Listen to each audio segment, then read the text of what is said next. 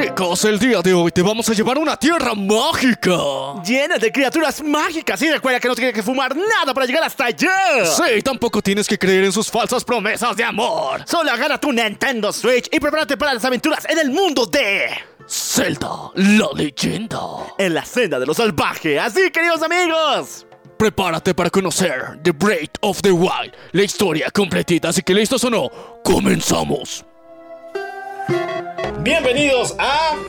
La venganza del troll. Un espacio para los geeks, Para los frikis, para los otakus para los geeks y para todos aquellos que creen en la ciencia ficción. y a todos, que la fuerza los acompañe y los destruya. Dale play a esta cosa.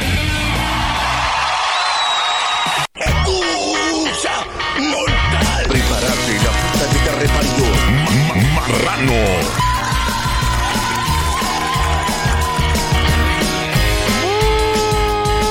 buenos días, buenas tardes, buenas noches, buenos viajes trascendentales, buenas fumadas poderosas, buenos topos para ti, también para mí y buenas waifus para todo el mundo. Yo soy el local. Y yo soy Maniac. Y esto es. La venganza del troll.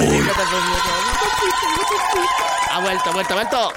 Oh sí chicos, el día de hoy les vamos a contar una de las historias más importantes de todo Nintendo. Sí, una de las que de alguna forma es una pieza fundamental de esta gran empresa. ¿Y sabes qué es lo más épico y e increíble que pueda pasar? Que ¿Qué? Nintendo no nos demande, maldito sea.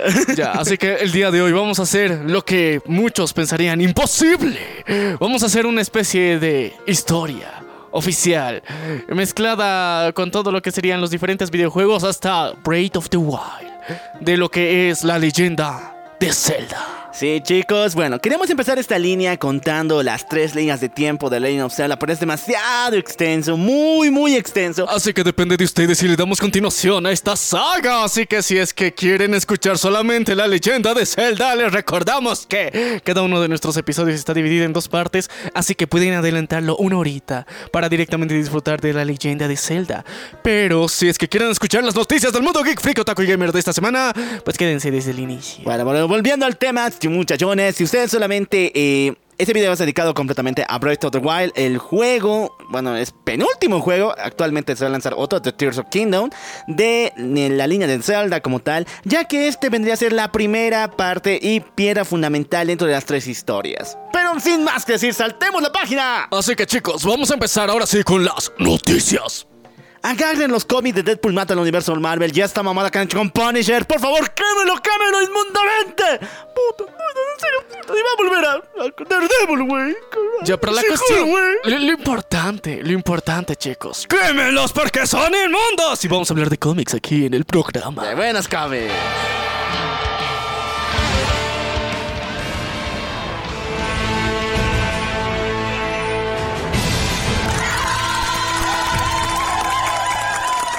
Muchachones, hay multas, muchas, muchas, muchas filtraciones en todo el mundo, respectivamente al cast de los cuatro fantásticos, así que... Ustedes saben que... mm, No, esta semana en la D23 iba a llevar a cabo el cast oficial de los Thunderbolts, pero fuera de eso, muchas personas estaban esperando muchas noticias respecto al cast oficial para los Cuatro Fantásticos. Esta película no sé para qué fase pertenece realmente, porque le han movido tanto de fecha, director, universo paralelo, no sé qué pedo le van a hacer a estos tipos. Sin embargo, esta semanita el sitio de Alex Moy acaba de anunciar que la actriz Alexandra Daddario, Daddario mejor dicho, Alexandra Daddario. eso, y su hermano Matthew Daddario estuvieron en pláticas con Marvel. No se sabe qué personaje, pero la mayoría de personas ya están figurando, ya están chasqueando los dedos y los. Y limpiándose los labios de la sabrosura. Porque se dice que van a interpretar ni más ni menos que a Sue y a Johnny Storm. ¡Qué rico! Ya. Por ambos. ya. Por ambos. ya. Eh, crucemos los dedos, chicos, porque recuerden, o sea, para refrescarles la memoria de quién es Alexandra Daddario. ¿Recuerdan Percy Jackson versión Disney? Ella, sí, ella. ya. Así que, qué rico. Sí, muchachos, nuestras diosas, nuestras queridas divas de nuestra infancia han vuelto para implementar a nuestras queridas superheroínas. Y yo le doy 100% todo mi apoyo. No me importa que la mujer invisible no sea eh, pelinegra, es No, rubia. pero obviamente, igual, pues le van a poner peluca, qué putas. O sea, no- ahora, ahora no vamos a exigir que sean rubios, o sea, para interpretar un papel, qué pedo. O sea, esto de Eso Disney se nos está subiendo, se nos está subiendo la cabeza. Sí, perdón, perdón, muchachos, perdón, se, se me salió. Ya, A ver chicos, eh, también tenemos que recordar que durante esta semanita también tuvimos una pseudo filtración barra no sé qué putas ha pasado aquí. Más irreal que otra cosa. Más irreal que otra cosa, eh, se dice, se dicen las malas lenguas por ahí que eh, para nuestro queri para el papel de Rick Richards dentro de los Cuatro Fantásticos, hablando de, de esto, como ya habíamos tenido a John Krasinski en Multiverse of Madness, sería solamente de ese universo John Krasinski y Mr. Fantástico. ¿De qué? O sea, solamente en ese universo va a ser, o sea, Mr. Fantástico. ¡Ella se murió, güey! Por eso ya se murió, pero, o sea, solamente iba a ser de ese universo y ya. O sea, del actual línea de de Marvel, Marvel, Studios. eh, del universo 616, supuestamente, eh, en, en el que estamos, eh, no. Dice que a John Krasinski se le va a asignar otro papel que no va a ser Mr. Fantástico.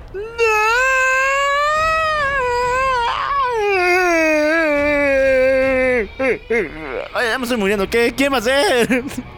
No lo sé. Ah. es que ese es el pedo, pues, o sea, nadie sabe, o sea, Disney no quiere revelar quién va a ser. Todos esperamos que de alguna forma ya, ya nos digan algo, pero, o sea, John Krasinski ha sido un sueño para muchos de los fans, porque eh, él junto con su esposa directamente querían asignarles directamente los papeles, entonces tenía mucho sentido, pero creo que eh, Marvel ahorita prefiere directamente lanzar a los Cuatro Fantásticos de una forma ya más joven, porque, o sea, John Krasinski ya, ya es un adulto, eh, muy, muy consolidado, digamos, dentro de, su carrera actoral. Entonces, eh, yo creo que los quieren hacer más jóvenes y también por eso, de alguna forma, cre- creo que esos rumores de Alexandra Daddario y su brother están ahí para, para, para formar parte, digamos, de un cast oficial. Yo sé que quieren ser los jóvenes y esto es en parte asemejarse a los cómics de los 60 y créanme que los primeros cómics de los Cuatro Fantásticos, aunque la mayoría diga que salvaron el cómic, crearon la Edad de Plata, eh, son raros. O sea, yo sé que se pasan de jóvenes, están bailando ese rock and roll en medio de las páginas, tenían historias tipo Scooby-Doo y yo... O sea, sí. ¡No! Y a ver, eh, Eso no hacen los chavos. O sea, ya hemos visto una adaptación en el cine de los Cuatro Fantásticos y con Rick Richards bailando y echando desmadre junto... Hemos tenido una para una de adultos y otra de jóvenes, el, el de Cuatro Fantastic. Sí, igual, o sea, independientemente de eso, sabemos que ellos eh, se unen al tren del mame fácil, o sea, no, no, no, no son adultos adultos, o sea, son chavorrucos hasta cierto punto. Sobre todo Rick Richards. Sie- siempre se, le ha mostrado de que sí, es el hombre más inteligente del mundo, pero le encanta echar joda al cabrón, entonces... Yo creo que por ese mismo motivo es más... eh, le conviene más a Disney para alargar su puto universo de mierda conseguir a actores jóvenes.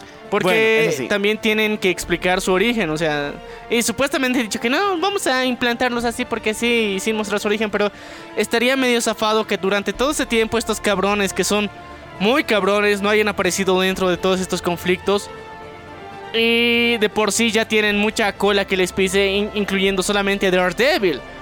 Imagínate a los cuatro fantásticos, estos cabrones son millonarios. Y eh, son científicos y han estado en- haciendo cosas constantemente, y para el colmo en Nueva York. Así que yo creo que tienen que ser como una historia así de inicio otra vez, de todo lo que pasa, o sea, contar su historia por completo, porque si no, no, no tiene sentido y no va a encajar bien en el UCM. Así que, lastimosamente, nos despedimos de John Krasinski supuestamente, así que solamente nos queda dar un grito.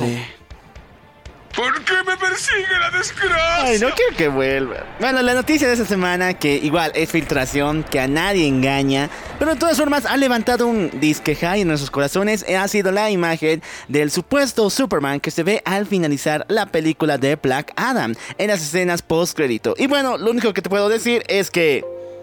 ¡Ah! ¿Qué le pasó a mis motores? Bienvenidos al cielo, hijos de puta. A ver, no. chicos. No, yo, yo insisto. que- Bienvenidos al cielo, hijos de puta. O sea, tú dices que es real, no Sí, mames. O sea, yo digo que sí, que sí lo han hecho, que sí es real, pero eh, el detalle es que eh, no lo ha grabado Henry Cavill al 100%. Oh, no, no, no, no, no, no, no. o, se- o sea, no. bro, han, un- han utilizado una escena, digamos, eliminada, digamos, de la Justice League. Y le han utilizado y le han puesto, o sea, aquí tienes pantalla verde, Superman caminando, qué putas, está mirando hacia arriba, lo vamos a poner en la escena post créditos. Y Henry Cavill en sí no ha ido a grabar físicamente, pero han utilizado un clip pasado que tal vez no ha salido en ninguna de las películas o ha salido parcialmente y que nadie lo va a notar y lo han puesto directamente en la escena post créditos. Según yo, esa es mi versión. Ustedes chicos, ¿qué dicen? Mantenemos la esperanza. Abuelita. A ver, tenemos la esperanza, pues. Esta semana justamente está estrenando un nuevo capítulo de eh, Snyder junto con los jóvenes titanes. Eh, la semana pasada técnicamente ya les di- dimos una de Le dimos la bomba en ese preciso momento. Estaba estrenando, lo vi y está de lujo. Una de las mejores cosas que he visto con los Teen Titans. Cosa que odiábamos durante mucho tiempo y creo que se han reivindicado por un puto episodio. Sí. A- Sí, así, de, a- así de volátiles somos. Y bueno, muchachos, el chiste fue final. El chiste es épico del final, es muy divertido. Y fuera de eso, se volvió tendencia por más de tres días. Hasta ahorita sigue En estando. Gringolandia, por si acaso. En Gringolandia, por si acaso. Pero en Gringolandia es mucho. Entonces se volvió trending en tres días prácticamente. Y después hoy en día siguen estando en la lista de los tops dentro de la plataforma de Twitter. Así que eh, ha, sido uno de los mejores aciertos y bueno, muchos están fel- felicitando a Daily- David Zaslav. David Zaslav. Ese cabrón ya. E- e- ese men lo están felicitando porque gracias a él tenemos ya, o sea, a Ben Affleck de retorno para Aquaman. También eh, tenemos a Zack Snyder colaborando directamente con Teen Titans en Dice que Henry Cavill. con Henry Cavill supuestamente de regreso también. Entonces, yo creo que se han dado cuenta de que, los, fa- lo que fa- los fans están pidiendo no es una mamada y no es ninguna de las pendejadas que tenía en la mente el estúpido bastardo hijo de mil perras. Ah, que odiamos mucho. El mamadas. El mamadas. Ah, Walter Hamada, hijo de las remil putas, en serio, que te caiga un meteorito. Y no, que no te dé poderes, que te mueras, puto. Ya. Eh, así, o sea, a- a- se han dado cuenta de que las pendejadas y pelotudeces que estaba diciendo ese cabrón, o sea, estaban muy de la mierda. Y al final, o sea, los fans quieren algo. Y ellos están metiendo plata para que esta mierda suceda. Ahora, eh, ha- ha- han surgido nuevos rumores. Ay, no. Michelle Pfeiffer, bro. ¿Cuál, cuál, cuál, cuál, mi waifu de 180? Tampoco tiene tanto. o sea. Sí, pero Michelle Pfeiffer se dice que va a tener un cameo dentro de The Flash. A ver, eh, sale un poco tarde, no todo esto, porque se supone que ese tiempo ya se ha grabado toda esa mierda. Pero se dice que eh, recientemente han hecho un- una especie de traqueo a la agenda que manejaba ella. Y curiosamente, durante la época de Flash, ella tenía una agenda con Warner. Y durante muchos años se ha mantenido en proyectos paralelos, eh, en coproducciones, dirigiendo series. Curiosamente para Warner recién aparece para eso. Entonces todos dicen que va a haber un cameo. Así que... Arriba las esperanzas, abuelita. Otra vez, arri- ese tenemos que volverle el nuevo efecto del Sí. programa. Arri- Arriba la esperanza, abuelita. Sigamos todavía porque esta semanita han salido más rumores, así que Miami me lo confirmó. me lo confirmo otra vez porque supuestamente en la película de Joker 2 vamos a ver a Batman, el cual va a ser un adolescente pandillero que se está matando con cualquier persona que ve en la calle porque se ha amputado y deprimido, cabrón. Eh, porque supuestamente, esta vez quienes mataron a los padres de Bruce Wayne fueron durante los tumultos, la turbulencia que generó el Joker. Y bueno, tener una versión adolescente que no será de Gotham mm, y me, perdido completamente. Me, me parece muy, muy, muy preciso porque el, el- el que apareció en Gotham estaba de la mierda, ya. O sea, eh, o sea, mi- mira, Primero, así no se comporta un adolescente, no Ah, mames. Para empezar, ¿no? sí, así no se comporta un adolescente. Dos, cabrón, controlate. Controla tu temperamento, pero tu temperamento no es que sea violento, es muy nena, men. O sea, te falta barrio. Eso es lo que le decías al Bruce Wayne de, o sea, De de, Gotham, Gotham. de Gotham. Pero a este cabrón, si, si tiene bronca y de verdad, o sea, yo creo que va a ser un, un, un golpe a vagabundos, así. O sea, ese, ese, ese Bruce Wayne quisiera que muestren. Y Claro. estaría de puta madre. Un golpe a vagabundos, o sea, el estilo de American Psycho. Estaría de puta madre, o sea, sería un tributo muy, muy obvio, muy claro, muy referencial, pero al mismo tiempo demostrando lo que... ¡Qué enfermo estás, Bruce Wayne!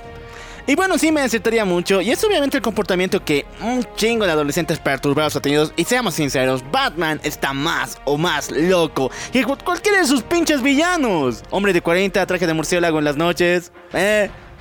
Sí, pero, o sea, ¿qué es lo que consideramos normal y por qué lo consideramos normal? O sea, yo creo que hay personas nativoamericanas que se disfrazan, o sea, bueno, ellos tienen su indumentaria, ¿sí? Y es su vida, puta madre. Entonces, cada quien con su cuento. Y Batman sí es un personaje de ficción y todo lo que quieras, pero ha marcado mi corazón. Entonces, para mí no estás enfermo, Bruce Wayne. Para mí eres un héroe. Bueno, muchachos, va a ser interesante. Superhéroe no, porque no tienes superpoderes. Eso va a verse en Joker 2 próximamente. Vamos a ir con esta noticia porque supuestamente, así que. El negro sabe. No. Igual hay, negro- igual hay niggas en Loki 2. Se ha filtrado el tráiler de Loki 2, al fin. Y hemos sacado unas cuantas tomas que no nos dan a entender mucho de qué va a tratarse esta, esta historia. Sin embargo, vemos que nuestro querido eh, Owen Wilson, que no me acuerdo su papel, No me acuerdo tampoco. yo o sea, tampoco, él va a ir en busca de Loki a través del multiverso. Va a buscar porque está muy loqueta, ya, está desatada. ya. Y eh, técnicamente va a ir a... O sea, está buscando a Sylvie. Se va a encontrar con Sylvie. Van a tratar de encontrar una forma de arreglar el tiempo y se van a dar cuenta que, o sea, después de encontrarla va a ser el- la trama central. Porque eh, yo creo que tres episodios va a ser la persecución a Sylvie. De ahí, en los siguientes... eh, ¿Cuántos capítulos tiene Loki? ¿Ocho, nueve? Sepi. Entonces los siguientes cinco capítulos va a ser darse cuenta de que hay un mal superior, que han cometido un error, que Kang es más malo de lo malo que pensaban que iba a ser. Entonces van a tratar de salvar el día y van a terminar arruinándolo tanto que para eso va a haber un evento con Kang. o sea, ahorita también hay otra filtración del tráiler de Quantum Mania donde vemos... O sea, cómo desarrolla personajes nuestro querido Kang el Conquistador. No. Sí, No. se madrió.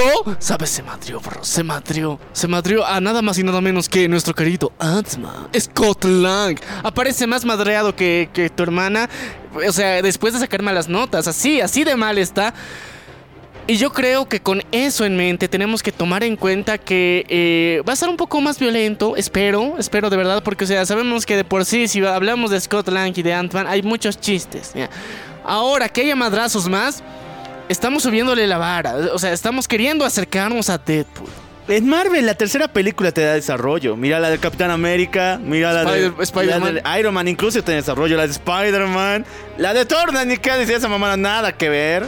Pero ahorita la de Se- Ant-Man le viene, murieron. viejo. No, se le murió su jefecito en, en Thor, así que Ah, sí bueno, le dio ya. desarrollo. ¿eh? ya. Medio desarrollo. Y por último, la de ahorita viene la de Ant-Man, güey. Por eso, yo, yo creo que eh, va, va a estar muy interesante, digamos, ver eh, putazos, putazos de un ser cuántico, eh, multi, multiversal, o sea, eh, va a estar chistoso, va a estar curioso al mismo tiempo porque eh, este morenazo se lo va a chingar a Scott Lang, pero es, que es la clave, se lo va a chingar a putazos, no, no va a ser, digamos, a superpoderes, ahí, te voy a lanzar un disparo, no, putazo. Y yo creo que esa es la clave porque ahorita a, a Marvel le faltan muchas cosas y una de las más importantes son putazos. Sí. Porque ahorita no hay. O sea, todo lo que vemos son discursos, charlas motivacionales, evangelización estilo Naruto, pero nada más. Ya les he contado ese tema, obviamente, que cuando están a punto de dar el putazo, lo cambian a otro lugar de la toma y después aparece sangre por montones, chorreando así en tu ojo, en tu cerebro, en la cara. Sí, no, que- no, es eso que- no es creíble. ¿Dónde están los putazos? O sea, los putazos eran lo importante. Ahorita eh, lo mismo con, con Daredevil es lo que esperamos, que haya el resurgir de los putazos en su serie otra vez, eh, Born. ¿Cómo? Born Again. Born again. Eh, y eh, ahorita también nos ha faltado putazos dentro de Falcon and the Winter Soldier. Ay, Entonces, no, sí. porque ahí faltaron un chingo de putazos. Solamente se vieron ahí el escudazo que dio y que no apuntó a nada. No hubo, muestra, hubo muestras de gore. Uh, de- de sangre. brazo roto. Brazo roto. Que tiene puta madre ya. Ni se ve cómo se rompe el hueso. Sale el hueso de la carne. No. Estaba roto. Nada más te dicen. Entonces, está de la mierda. Yo creo que quieren ahorrar plata en efectos especiales. Y por eso no sacan las escenas de acción que deberían sacar. Y está de la mierda. Así que esperemos que haya una mejora en todo esto. Bueno, lo que sí me ha sorprendido demasiado, demasiado es el outfit que va a tener nuestro querido Khonshu en la segunda temporada de Moon Knight. Esta va a ser su versión humana como tal, su representación humana, no un avatar como tal, y va a interactuar junto con nuestros queridos muchachos. Querido muchacho con múltiples Son personalidades. tres, ya son tres.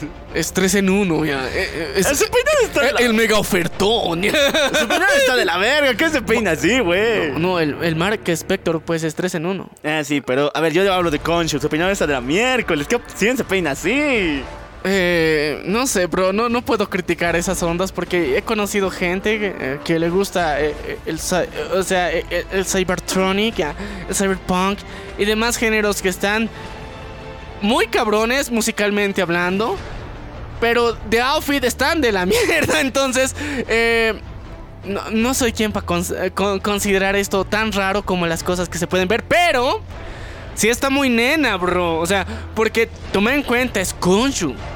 Konshu, su avatar tendría que ser un cabrón mamadísimo o muy flaco, una de dos, o muy mamadísimo o muy flaco, pero que dé miedo. Sí. Y no parezca, eh, o sea, un drag queen de, no sé, de Londres. Ah, O sea, un, un- un drag queen europeo. Yo creo que ese, ese es el problema aquí. O sea, veremos. Tal vez, o sea, ahorita solamente de, de pinta se ve de la mierda.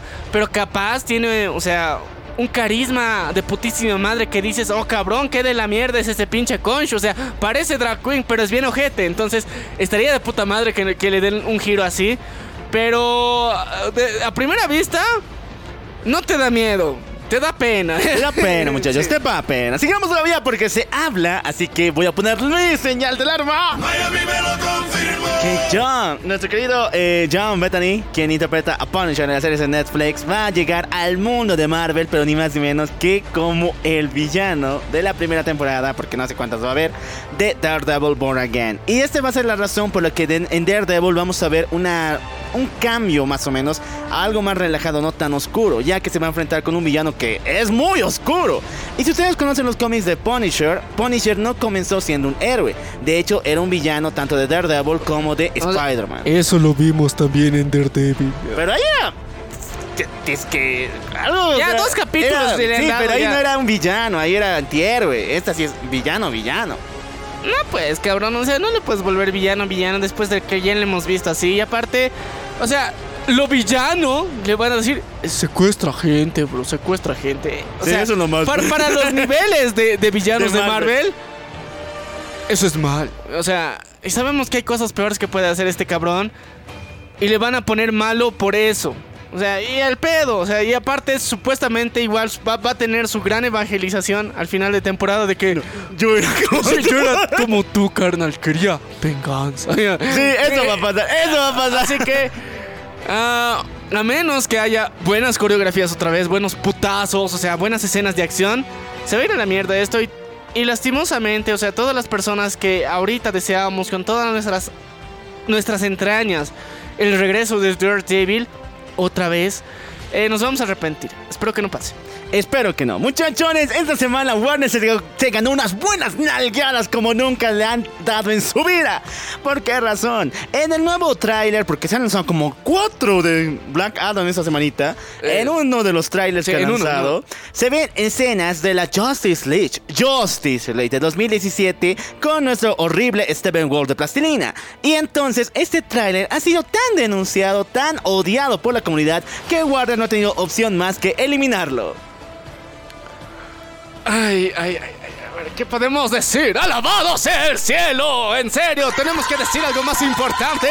Porque, o sea, gracias a este tipo de denuncias, a gracias a los millones de dislikes que, que ha recibido en todas las cuentas que han sido publicadas, podemos decir y dar esperanza, o sea, devolverle esperanza a la abuelita y al mismo tiempo decir que el Snyderverse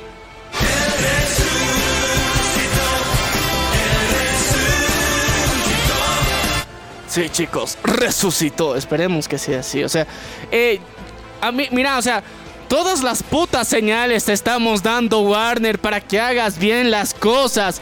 Y si eres tan pelotudo, tan imbécil, tan tarado, o sea, tan asnoburro para no darte cuenta de qué putas quieren los fans, en serio, o sea, no sé qué más, da- qué, qué más señal se te puede dar. Una patada en los huevos, tal vez, o sea, pero hasta ahorita hemos hecho todo lo posible para decirte, este es el camino del bien, este es el buen camino, este es el camino de la iluminación que te va a dar plata, o sea, los fans están dispuestos a pagar material de coleccionable, la versión en DVD, Blu-ray, aunque no las vean, o sea, suscribirse en HBO Max, ir al cine, comprar taquillas, figuritas, crear un parque de atracciones, todo, te lo compramos todo, pero danos lo que queremos, puta madre. Nada más. Y bueno, muchachos, sí ha sido algo muy fuerte, principalmente para La Roca, que tuvo que dar declaraciones de esta madre, de que por qué la gente odia a nuestro querido Steven Gold de Plastilina. Obviamente no habló del tema, pero dijo que si no les gustaba, pueden ver los otros tres trailers y disfrutar de la película. Bro, el problema no es con tu película, ni con el tráiler específicamente. Es con la puta escena que has puesto de lo que podrían ser escenas del pasado. Y bueno, muchachos, pasamos porque los fans musulmanes de Marvel están que queman, ya que han descubierto que ah, se ha integrado a la superheroína conocida como Sabra, que es una superheroína israelí dentro de la película de Capitán América Nuevo Orden Mundial. A ver, chicos, eh, tenemos que reconocer algo muy importante y me vale pito de qué bando seas para empezar, ¿ya? En el occidente, eh, eh, en nuestra querida región, vilmente influenciada por Gringolandia y los europeos, hay un constante debate contra el sionismo y contra los israelitas en, en particular. Entonces, eh, hay mucha gente que los ama, a más no poder, gracias a la religión que profesan, y hay otros que los odian, gracias a también parte de la religión que profesan y también a muchas cuestiones políticas. Entonces, ahorita el ámbito musulmán, o sea, es una religión bastante potente, bastante presente en todo el mundo Muy presente. y eh, se considera, digamos, para, para los fans de, de Marvel una falta de respeto a esto. Porque directamente estarían apoyando al enemigo. Según ellos, o sea, según ellos. Entonces, ¿recuerdan algo, algo que, que les gusta jodernos tanto a nosotros, putos gringos de mierda? O sea, es ficción, bro, es ficción. Es ficción, no, no, que no te arda, carnal, o sea, es ficción. En la realidad sí les apoyan. Te lo juro por esto, o sea, te juro que Marvel, o sea, es una de las personas más pro musulmanismo. Te lo he demostrado con Miss Marvel, o sea, te lo juro, te lo juro por esta.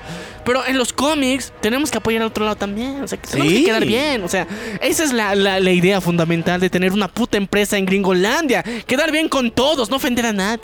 Sobre todo porque pertenecemos a Disney. Y bueno, muchachos, es raro, es estúpido que por fin se muestren esas ideas de selección solamente por una religión. Ya hemos visto con Miss Marvel lo que ha pasado, se han hundido solitos y espero que el Capitán América Nuevo Orden Mundial, como lo están planteando ahorita, se hunda también solito. O sea, ubíquense chicos, o sea, es- esta, esta mierda es de ficción, o sea, hay cosas en la realidad que sí están muy de la mierda independientemente de qué bando seas, todos han hecho cagadas, ¿ya? Todos. Todos, entonces nadie puede salvarse de nada, todos están mal, y punto, así de fácil, o sea, izquierda, derecha, igual están mal, han hecho cagadas ambos. Ahora, para que tampoco es para que latigues un universo de ficción, o sea, nosotros lo hacemos porque tenemos las ganas y porque jodemos, pero ahorita les devolvemos la tortilla, cabrones, así, es de ficción, no, no, no te ofendas. Lo que sí le gustó a todo el mundo fue la imagen promocional para las películas de Barbie, ya que sabemos que esta película va a tener un cierto procedimiento a través de, de cines y después se va a lanzar directamente a Amazon Prime. Y bueno, Amazon a través de la cuenta de The Voice publicó una imagen de nuestro querido Butcher promocionando diciendo quiero unas tres tickets para Barbie. Por favor. No te olvides los modales, perra vida. O sea, Solo un macho de verdad como Butcher va a ver Barbie, viejo. sí, chicos, vean Barbie. In the Barbie World. It's fantastic. Life in plastic. Y eh, hablando de plástico, me vas a hacer recuerdo de eso más rato. Hablando de plástico, hablando de plástico. No, no, no. En las noticias normis tenemos que hablar de plástico, bro. Y de las gomas Goodyear. Recordate, puta madre, ya. Ahora sí cambiamos de noticia. Eh, muchachos, algo raro ha pasado porque, bueno, ni se acaba el, el, la Infinity Frontier todavía en los cómics, falta todavía Dark Crisis. Esta va a llegar a finalizar a, fin- a finales de este año, incluso a comienzos del siguiente, pero ya se están planeando los nuevos normativos. Y sí, muchachos, ha fallado la 5G. Ha fallado como no tienen fucking idea.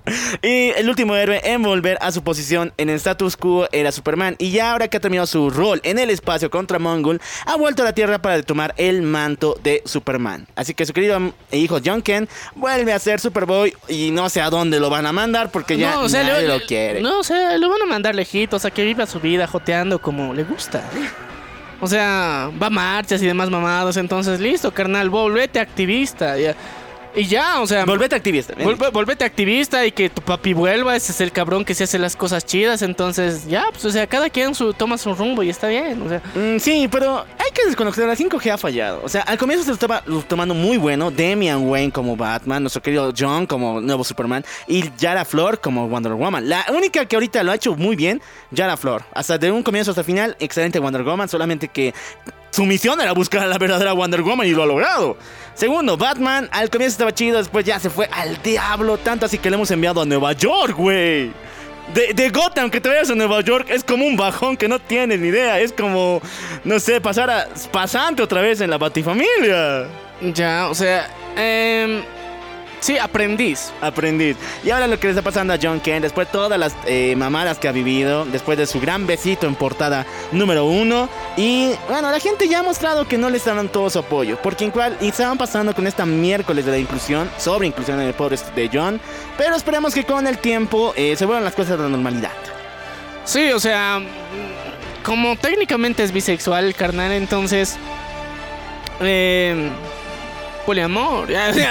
Eso soluciona muchas cosas. Y entonces, eh, yo creo que tenemos que volver, o sea, el, chiste era volver a la alineación original. Y casi se ha logrado. Entonces, eh, se supone que dentro de los próximos cómics vamos a tener ya el, el, el final, el desenlace oficial de toda esta historia. Entonces, con calma. Con calmita, muchachos. Lo que sí se... A ver, sigamos también con las noticias de esta semanita. Porque esta semana ha sido muy, muy, muy, muy sorprendente con todas estas mierdas que ha pasado. Y sí, chicos, eh, hemos llegado al final de las noticias del mundo aquí. Y ahora necesitamos empezar a ponernos unas, unos accesorios muy, muy, muy amigables con nuestro medio ambiente. Acompáñenos con las, las orejitas de Nequito, las colitas intercambiables y un Nico que hablamos de anime aquí en el programa.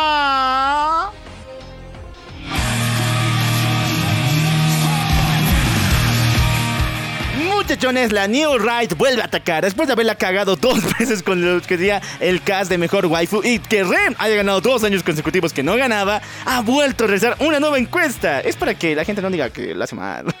O sea, ha lanzado una encuesta porque, o sea, esta la han respondido el año pasado. Eso. Y se supone que este año es una nueva encuesta. Y ya, ¿cuáles son los resultados? Esta vez la encuesta ha sido del, del mejor anime de toda la fucking historia. Y sí ha estado muy complicado. Y la mayoría de nuestros favoritos no se encuentran en ella. ¿Por qué? Porque solo votaron japos, puta por madre. Acaso, por si acaso. En el 25 está Haikyuu. En el 24 está Trigun. En el 23 está Dragon Ball Z. ¡Wey! ¡23! ¿23? Ah, en el 23, chicos.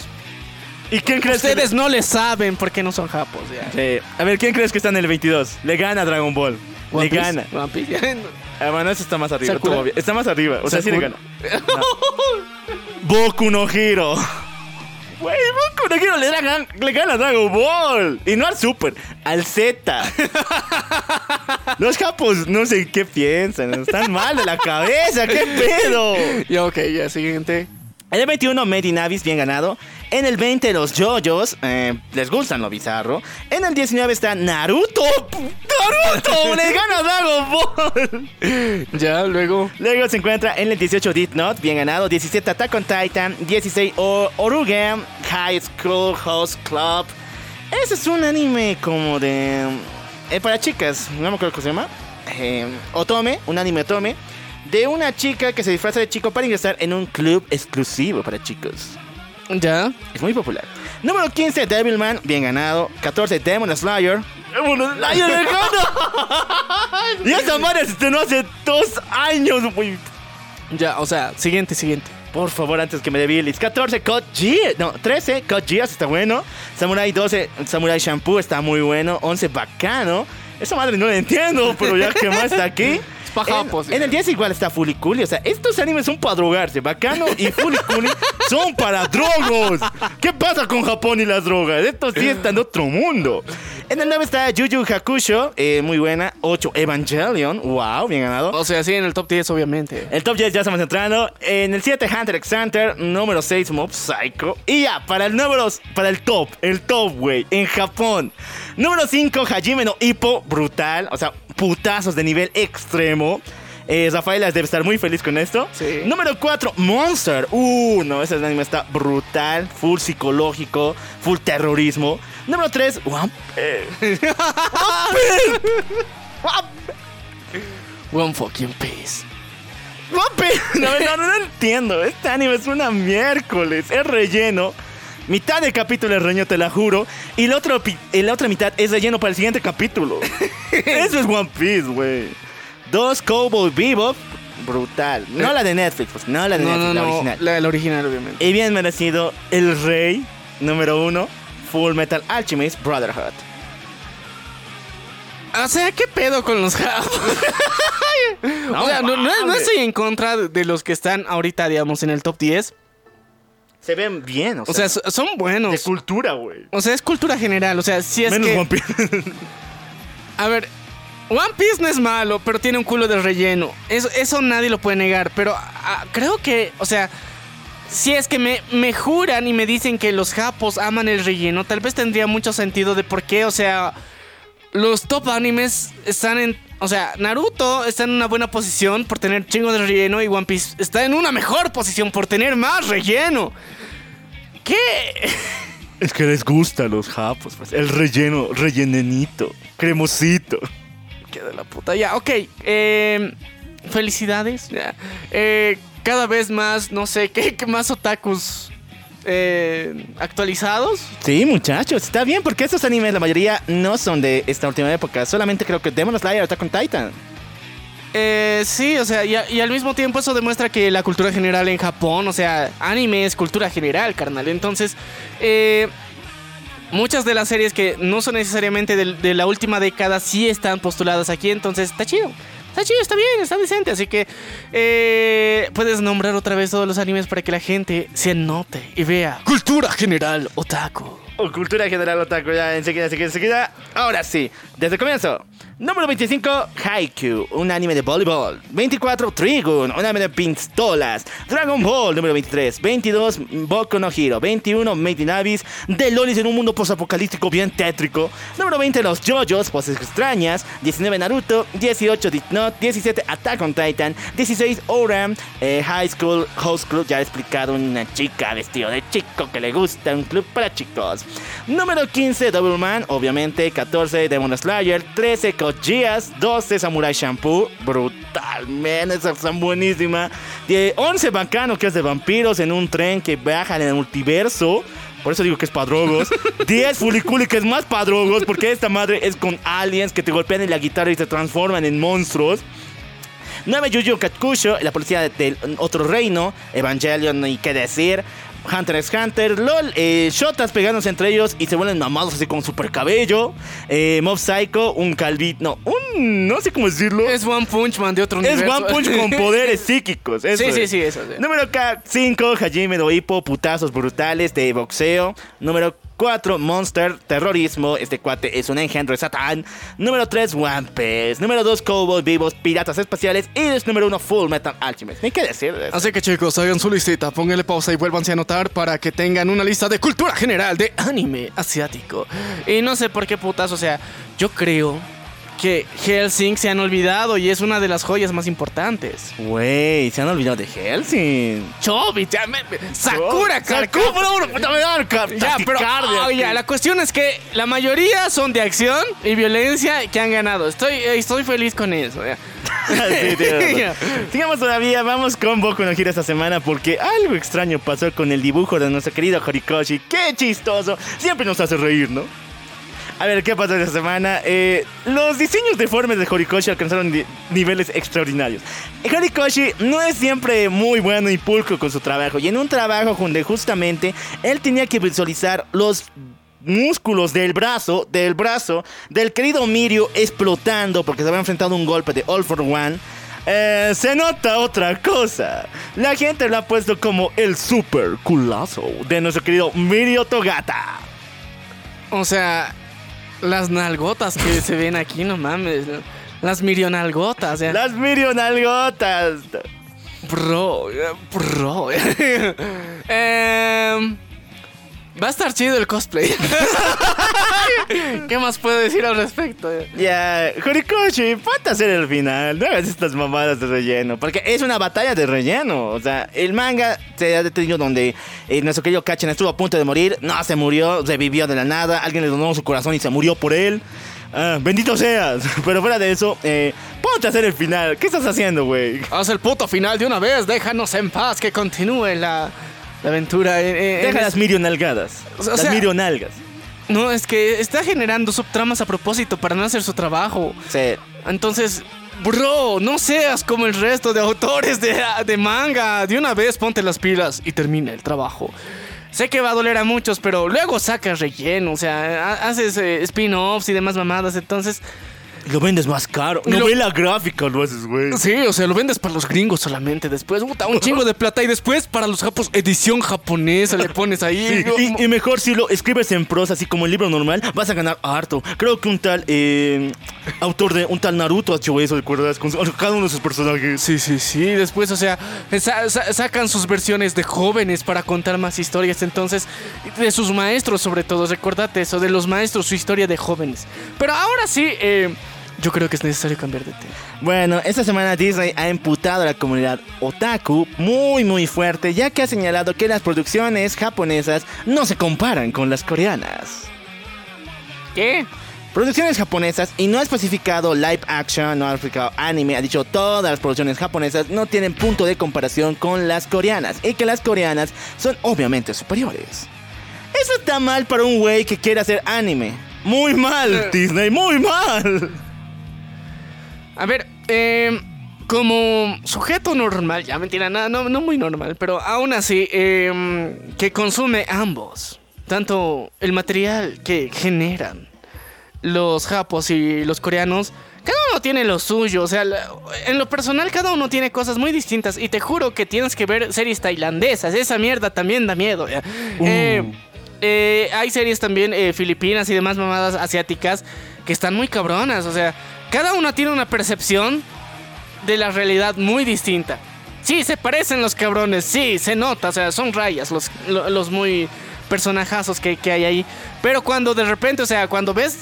A ver, mira, termina tres, tres series asiáticas. No, no digo solamente coreanas, digamos, o sea, eh, co- eh, K-dramas, digamos, o japoneses, dramas japoneses, o novelas chinas. Ve tres seguidos y vas a empezar a diferenciar sus caras. Parece racista lo que estoy diciendo, pero de verdad funciona, me funcionó a mí. Ya. Eh, está 100% comprobado, testeado en mí y en otras personas. Te juro que estos cabrones ya saben diferenciar entre los BTS. Gracias a eso, gracias a ver series coreanas o asiáticas en general, es importante. Chicos, o sea, sí se van a dar cuenta qué diferencias tienen entre, esos, eh, entre las diferentes nacionalidades, porque si no lo ubicas. O sea, tu mente occidental está tan podrida con ver gringos que no diferencias asiáticos. Y es importante hacer eso. Ahora, volviendo al punto. Por favor.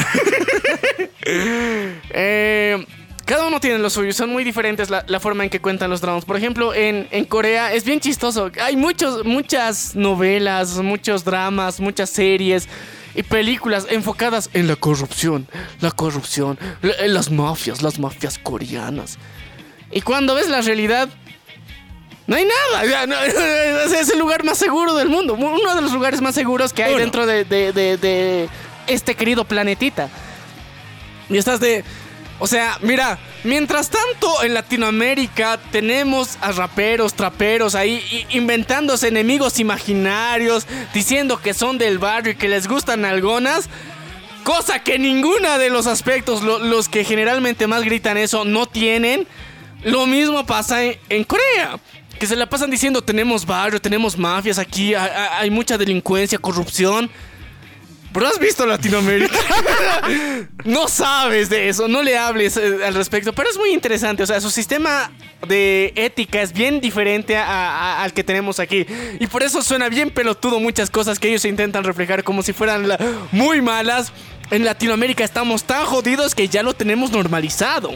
Eso es creo que lo peor que podemos pasar. Ya, ahora luego ves lo japo. Los japos están enfermos. ya. No o sea, hay otra. O sea, los japos están enfermos. ¿Quieres ver cosas muy ricas y raras? Ve cosas japos. Eh, en serio, te juro, cosas muy ricas y muy raras van a pasar en, en- en- en sus series, películas y todo eso. De verdad, hay cosas muy extrañas. O sea, no solamente hablo de terror, no solamente hablo de lo ricolino, sino es una película que de, de relativamente de acción hacen escenas bien voladas, o sea, raras. Y hablando de escenas raras y hablando de Asia, vean Bollywood, o sea, cine indio, o sea, Ay, no, sí, esas ya, mamadas están a otro nivel, o sea, esas son, o sea, no necesitas drogas cuando tienes a Bollywood, o sea, ahí ves cosas más alucinantes que en tu puta vida ni, ni con la fumada más densa has podido imaginar. Ellos lo han hecho película, o sea, ni siquiera serie, o sea, una saga así del asesino, ¿cómo era? El, el- el asesino el asesino de Reyes, algo así, o sea, su traducción es algo así como el asesino de Reyes, pero o sea, con una con un cargo que hay allá. Es un cabrón que parece salido de Bronco, que es el, el prota, o sea, así, así de loco es toda la historia. Y, lo más chistoso es que muy elevado el cabrón de la India. Y hablando de la India tampoco podemos generalizar porque, o sea, lo, lo que nosotros conocemos como Bollywood y el indie como tal es una de las más de 30 lenguas que hay y cada lengua saca sus películas en su propio idioma. Entonces es una mamada muy gigantesca lo que pasa en la India. Pero en Asia en general hay un chingo de películas que deberían ver y no, ninguna es superior a otra. Te juro que Bollywood, en, o sea, quieres ver algo muy psycho, sí, pero o sea, de verdad, o sea, que, que te haga volar, ve, ves indio.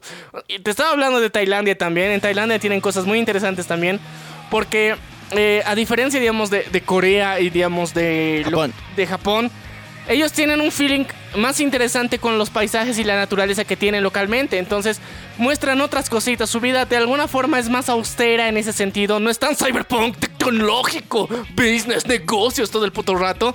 Y, o sea, el más rico no es necesariamente el que tiene más plata eh, en, en algunos casos. Entonces, muestran otro tipo de realidad un poquito más, más latinoamericana. Eso duele, eso duele. Eso duele, pero recomendaciones randoms en este punto. Así que entrenle al mame, búsquenle, vean, como, como les dije la recomendación, tres putas series de corrido. Se van a dar cuenta la diferencia entre los putos de BTS. En resumen, ¿dis- pu- ¿puto Disney? no, No, no puto Disney. no puedo. Ya, sigamos todavía con las noticias, porque esta semana se ha confirmado la segunda temporada de ni más ni menos que Sonobisque. Sí, nuestra querida Marin Ketiagawa, reina del rom-com, nuestra querida cosplayer suprema, va a regresar y su primera portada es medio rarita. Con ella feliz encima de su chango, Yogo, el cual tiene un montón de caritas de ella volando y colada en su cara. Una tiene una jegao, así que, mmm, no sé. Oye, qué rico. O sea, el, el- algo. El, el imprimido su pack. Nos anuncian algo, güey. No, Sigamos pero- todavía porque esta semanita se ha anunciado ni más ni menos que la secuela de ni más ni menos que Mushoku no Tensei. ¡Sí! A ver. Sé que les cuesta pensar, imaginar, pero Mushoku no Tensei no es un anime solamente, está basado en una novela ligera. La novela ligera ya se ha terminado el año pasado, sin embargo, el autor ya no tiene plata. Y eso Ah. que se dedicó a pedir en Twitter alguna cooperación, hacía comisiones, y no. Sin embargo, una compañía le ha pedido los derechos para lanzar seguramente la secuela de Mushoku no Tensei que va a lanzar en los siguientes años. Em, chicos, como ya ha terminado Mushoku no quieren que se las contemos. Así que, por favor, o sea, díganos antes de que ve- venga el mes macabro que se los contemos esta mierda, porque va a estar potente, es uno de los mejores, eh, ¿cómo se dice? Isekais que hay en la historia. Y les juro que de verdad, o sea, si es que quieren conocer el besto Isekai, es esta mierda. No Tensei. sí. Sí, pero es que, a ver, no, no ha terminado. Capaz le dan un final culero. Ah, bueno, Y sí. valió pito. O sea, Capaz le da el final. o sea de- desde Game of Thrones ya, ya le doy el beneficio de la duda a las series inacabadas. Y bueno, con eso finaliza el mundo del anime. Y por supuesto que me estoy reservando dos noticias para el final, no de anime, de otra cosita que están brutales, les va a encantar demasiado.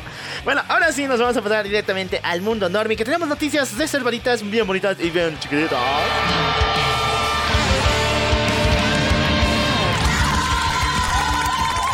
No sé qué le ha pasado al pinche Fox.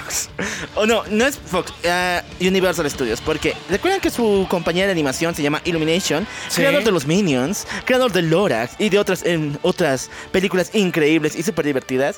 Bueno, esta semana mandaron todo al diablo y sencillamente ahora han anunciado que van a producir películas para adultos en animación. Eh, o sea, en, en plan de, también vamos a producir películas para adultos. O, Eh, sí. o de, ahora solo películas para adultos. No, también vamos a hacer películas para adultos porque... Ah, está rico, está rico. No mames, o sea, mi villano favorito los Minions, deshacerse de eso es una mamada. O sea, sería muy pendejo hacer eso. Y al mismo tiempo yo creo que, que dicen... A, a lluvia de salchichas le fue bien. ¿Por qué no hacer más para adultos? Digo, ¿qué queremos? La secuela, la secuela. No, quieren hacer, no. Quieren hacer eso, güey. Tal vez, no, no llames al diablo, no invoques porque se te puede aparecer. Pero lo importante es que de alguna forma ya vamos a tener animación para adultos de calidad. Cosa que solamente hasta el momento Warner y tal vez un poquito en TV estaba haciendo. Y bueno, muchachos, sigamos con. Porque supuestamente se ha dado luz verde a una precuela de la precuela de Game of Thrones, la cual se llamaría Mil Naves o Mil Barcos como tal. Sí, eh, Thousand Ships, eh, no, era 10.000 naves. 10.000 naves. Sí, ya, era 10,000 Ships. ya. E- esa mamada de serie que quieren sacar. A ver, a ver, tenemos que ser conscientes y honestos con esta mierda. Game of Thrones es una joya hasta que termina. o sea, es una de las bestos series. Puedes volver a verlas una y otra vez hasta que te llegas a la última temporada y todo se va a la mierda. Te juro que esos cabrones de los directores los odio. Y qué bien, qué bien que a los cabrones no les hayan contratado en Marvel como les habían prometido. Por favor. Qué de la puta, porque en serio, o sea, lo han arruinado el final de, de una serie que era tan god como el nombre y la abreviatura de esta serie. Era muy épica y lo jodieron. Pero ahora, para redimirse con todo esto, han salido House of Dragons, que está de la puta madre. Se viene el incesto denso más adelante, chicos, Cada prepárense. semana dices eso. Pero es que cada semana está más cerca y no es chiste. O sea, te juro que es un tremendo spoiler lo que estoy diciendo y todavía nadie se la ha fumado. El episodio de este fin de semana va a estar muy cabrón, lleno de gore, más que el anterior. Eso, eso es decir mucho, ¿ya? Entonces, eh, sabemos que House of Dragons tiene un mínimo de tres temporadas que van a salir. La historia como tal eh, no se puede alargar mu- mucho, digamos, eh, en esta etapa. Pero sí va a estar muy cabrona porque hay muchos dragones. A diferencia que en Game of Thrones solamente había tres, aquí hay un chingo, ¿ya? Ahora, al sacar más precuelas, también ha salido un- una noticia muy interesante donde como el hype por Game of Thrones ha resurgido mucho y técnicamente... O sea, Game of Thrones se limpió la cola con los anillos de poder No, en, en- en popularidad. O sea, Popularidad. de verdad, o sea, hay más gente que está viendo Game of Thrones que los anillos de poder. Y eh, gracias a eso eh, se le consultó a Emilia Clark, nuestra querida reina Daenerys Targaryen. Eh, eh, si es que estaría dispuesta a volver a su papel. Y ella dijo que nadie sabe qué ha pasado con el cadáver de Daenerys. Entonces, tal vez en un futuro, no muy lejano, haya continuación del universo de Game of Thrones. eh, la continuación de la secuela. eh, se, se supone que también quieren sacar una, una serie solita de Jon Snow. Entonces puede ser que ahí le den continuidad a toda esta historia. Y le den un bonito cierre y no la mierda que nos han dado, semejante cagada. Que súbanle al brillo, puta madre. Sé que es Warner, pero tampoco es para tanto, ya. Independientemente de eso, eh, ahorita con House of Dragons ha demostrado que el potencial que tiene esta serie es muy grande. O sea, sí, parece, tiene todos los pinches elementos de serie latina, pelea familiar por terrenos y demás mamadas, la madrastra, el padrastro, y, y engaños, amantes, toda esa mierda. Pero está de una forma tan cabrona, puesta, con los mejores efectos visuales, con diálogos mamadores. Y, está de puta madre, lastimosamente tenemos que aceptarlo. Yo estaba tan renuente después del gran fiasco de Game of Thrones. Y aún así le tengo esperanzas ahora por ver House of Dragons. Y lo que se viene, bro. ya. Entonces, chicos, tengan fe. Esperemos que el tío George R.R. Martin al fin termine su puto libro final. Bueno, sus dos libros finales que le faltan. Y conozcamos el final canon de George R.R. Martin. Y también eh, la mierda de final que nos han dado, que tal vez puede ser extendida para darnos un mejor final. Bueno, espero que sí. Y cuéntanos un poco de qué miércoles se va a tratar esta de las 10.000 barcos, los 10.000 naves. A ver, chicos, eh, dentro del universo de Westeros hay una casa particular que ahorita no me acuerdo qué puta se llama porque está saliendo en la serie, pero ya. La cuestión es que hay una casa que técnicamente está con eh, la mayor cantidad de navíos, de barcos específicamente. Y dentro de la historia de Poniente hay muchas guerras que han sucedido a lo largo de los años. Y durante el reinado de los Targaryen. Entonces, ¿cómo ha ido decayendo el reino hasta el punto de que aparezca el pinche rey loco y después un héroe de guerra y un borracho de mierda termina en el trono? Ha sido porque muchas cosas se han ido a la mierda. Y estamos en House of Dragon en el inicio. Entonces, ¿cómo han perdido una alianza tan importante con los barcos, con la flota de navíos más importantes de Westeros? Esa sería la historia que se va a contar. Cómo el reino, o sea, cómo la danza de dragones, que ahorita es lo que se va a contar en House of Dragons, ha influido tanto para que todas las relaciones se vayan a la mierda y los Targaryen se queden solos y que nadie los quiera apoyar y solamente subsistan porque tienen unos cuantos dragones y después les valga pito que haya dragones y se los chinguen de todas formas. Esa es la historia que quieren contar. Cómo perdieron su flota de navíos y estos se terminaron yendo al bando contrario, que técnicamente son los de los hombres libres y no me acuerdo qué puta se llama esa tierra. Pero eso, eso es lo que vi. Bueno, queridos amigos, ya tengo muchas emociones por seguir viendo House of Dragon y los nuevos proyectos que están lanzándose. Esperemos que no pase lo mismo que anterior. No, no, no, no repitamos los errores del pasado. Pero chicos, ¿qué otra noticia tenemos? Quien se ganó el premio Guinness al héroe que ha visitado a más niños en el hospital, incluyendo casi 62, es ni más ni menos que John Cena. John Cena. John Cena. O el Peacemaker. Eh, John Cena. o sea, eh, cuando piden a John Cena, pues obviamente va como el personaje que solicitan, como Peacemaker, como... John Como Cena. Como John Cena. Eh, sí, pues. Y tiene otros, per- otros personajes más, entonces... John Cena. ¿Cuál- cuál Va a visitar a los niños de esa forma, ya ha cumplido 62 de estos de que sí requiri- requerimientos a través del el programa de Make a Wish. De cúmpleme un deseo. Sí. Eh, eh, el pedo de eso es que eh, ahora va a salir el meme de cuando John Cena te viene a visitar. Me acuerdo que da el meme de que cuando tu Avenger favorito te visita, ¿no? sí, ahora es cuando John Cena te visita. Ya. Tú, tú, tú, tú. Ya, esa, la, la- la nueva canción fu- fúnebre. Oye, sí. Ya, eh, John Cena es popular con los niños, tiene no sé cuántas películas para niños y bueno, después del Peacemaker y todo lo que ha pasado, pues los niños lo adoran. Eh, por el Peacemaker no creo, pero yo creo que por, por lo que es y representa dentro de la WWE, sí, o sea, es uno de los mejores emblemas. Técnicamente, o sea, en la WWE se ha convertido en una especie de Capitán América. ¿ya? Sí. Entonces, por eso es muy importante y por eso en Gringolandia, o sea, le tienen mucho respeto y admiración a este cabrón. Y también, o sea, yo el poco respeto que le tenía por películas culerísimas que había hecho, se lo ha ganado con el Peacemaker. Y Sí. digo, papu, eh, si eres actor, cabrón, o sea, no eres ninguna mamada, sí le sabes. Entonces, eh, yo creo que está bien el trabajo que ha hecho, pero ahora sí se une al tren del mame de que la, la huesuda te va a llevar si aparece John Cena en tu hospital. Bueno, muchachos, seguimos todavía porque esta sí está feo. Muchachos, se está hablando de que tras recibir no sé cuántos millones de dislikes en el trailer oficial de La Sirenita, Disney ha decidido tomar medidas muy extremas. La principalmente sería o bien cancelar la película como ha hecho Warner o sencillamente enviarla para Disney Plus y no para función en cines. Em, le, le salió el tiro por la. por el Anastasio. Ya. Ah, ya, a ver, te- tengo que poner un punto muy importante aquí otra vez. Chicos. No jodan a Hayley Williams por esto, o sea, Por jodan a Disney, puta madre, o sea, lo hemos hecho desde el principio ahorita con She-Hulk.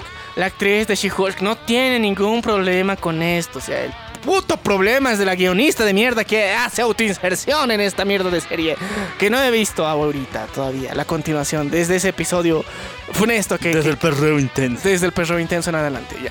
Ahora, en lo que respecta a la sirenita, me vale pito tu infancia. Ve la película animada si quieres, pero no le eches mierda a alguien que no merece que le eches Sí. mierda. O sea, jode a Disney. ¿Quieres joder a alguien? Jode a Disney. Jode al guionista, a los encargados, a los directores. No jodas al mensajero. Jode al puto hijo de las remil putas que toma las decisiones para hacer este tipo de cosas. Ahora que hay una sirenita negra, me vale pito. Puede ser que sea caribeña la cabrona, entonces listo, o sea, ha pasado cosas, los africanos han llegado, o sea, eh, hay tritones morenazos y cosas así, o sea, han podido llegar a pasar. ¿Qué importa? O sea, pero el otro pedo es Blancanieves, bro, tu nombre dice Blanca.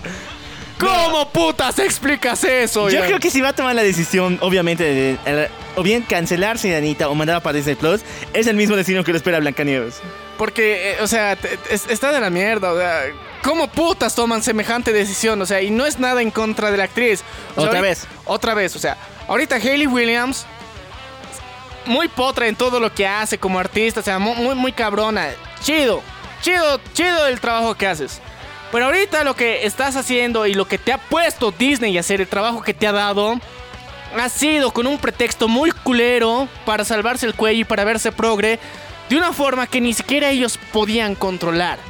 Y para mí, o sea, es muy mierda como empresa exponer a alguien así porque sí. Entonces, esta es una advertencia más para Disney que para ella. O sea, bájenle su, su hate pendejo contra ella. Jodan a Disney. Porque igual quieren traerte una Blanca Nieves a la forma más pelotuda que hemos visto en, la vida. No es culpa de la actriz. Es culpa de los directores, del casting, de los proyectos que quieren llevar. Porque entiendan una cosa, Disney no le sabe a la inclusión, no le sabe, Y no. Ni siquiera son in- inclusivos. Vean su historia, vean lo que está haciendo en Estados Unidos ahorita. O sea, in- inclusive ahora que se supone que son inclusivos, no, o sea, le están cagando por eso. Disney no le sabe la inclusión. Netflix le sabe demasiado la inclusión. Entonces, son bandos muy distintos, son cosas muy diferentes lo que está pasando. Entonces, eh, no se encaprichen con este tipo de mamadas. Ahora, vamos a pasar a otras noticias. No, es triste, son tristes. Muchachos, esta semanita se ha levantado un codo, un complot contra el Señor de los Anillos, los Anillos del Poder. Se ha levantado el hashtag Rob Not Exist, donde se señala que los Anillos del Poder no existen y que todos los fans de Tolkien no deben apoyar esta serie, no deben verla, no tienen que comprar ningún merchandising y señalar, contar que esta serie nunca ha pasado y que no es parte de ninguna versión ni tampoco adaptación de alguna producción de Tolkien. Y raramente ha recibido un apoyo inmenso. Demasiado, muchachos. Todas las redes sociales están explotando con ese tema. A ver, chicos, em, seremos conscientes de algo muy importante que, o sea, ahorita Amazon, podemos decir, o sea, seriamente y con contundencia que Andas valiendo verga. De todos los efectos, este no estaba esperando. A ver, chicos. Estos cabrones han rechazado a Peter Jackson, perra vida. O sea, el propio Peter Jackson dijo, bro, yo he dado tanto éxito a estas películas.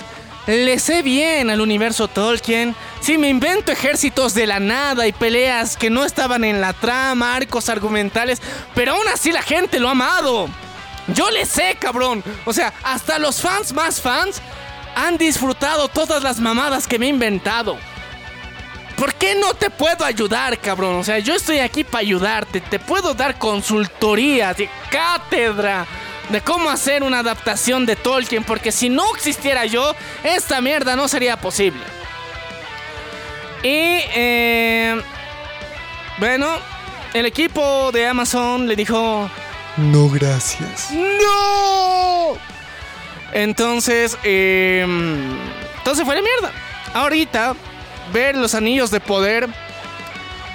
Si ves la serie y, has leído los libros, aunque sea el Silmarillion o los cuentos inconclusos o las cartas de Tolkien, cualquiera de estas cosas, variantes oficiales que tiene, o sea, Tolkien, con respecto a qué ha pasado, cómo han sido los sucesos que han sido realizados durante la Segunda Edad dentro de la Tierra Media, casi nada. O sea, de toda la serie hasta, hasta lo que va hasta, hasta este momento, un 10% del canon se ha tomado en cuenta y se han robado los nombres de un chingo de los personajes que estaban ahí solamente para ponernos en el fondo y decirles de que, ah, ese cabrón existía, sí, sí, yo lo vi. O sea, bro, o sea, invocas el espíritu de uno de los personajes más importantes de la primera edad solamente para hacer una referencia. Sí, sí, yo lo vi. Yo estaba ahí. Y cuando decides contar su historia, la mandas a cagar por, o sea, lejos, o sea, ¿qué, qué, qué cagada está haciendo ahorita Amazon con el canon oficial? Ahora, como ser independiente, como a tú, o sea, un ser enajenado que nunca en su puta vida ha conocido nada del material original, ninguno de los libros, ni nada de referencia, está de, de entretenido, pero su trama a nivel de ritmo, en, muchos aspectos, no está superando en absoluto a Game of Thrones, o sea, no ha superado nada. Ni el nivel de tensión que tenían las películas de Peter Jackson, ni el misterio, ni ese tipo de cosas que manejaba Peter Jackson tan bien. Nada se ve reflejado en esto. ¡Nada! O sea, sí, hay buenos paisajes, un CGI hermoso. O sea, los personajes tienen armaduras cabroncísimas. Los nuevos orcos que han aparecido, o sea, están de puta madre. Todo lo que quieras, visualmente está bonito, está bien hecho, está bien, o sea, bien trabajado. Hay mucha gente que le ha echado muchas ganas a esta mierda. Pero como historia está de la patada, no tiene buen ritmo, te pierdes y este cabrón que hace aquí, ¿por qué este cabrón tiene... ¿Por qué estamos viendo la historia de estos enanos, puta madre? O sea, hay muchas cosas que no tienen sentido para un espectador normal. No entiende por qué están pasando estas cosas.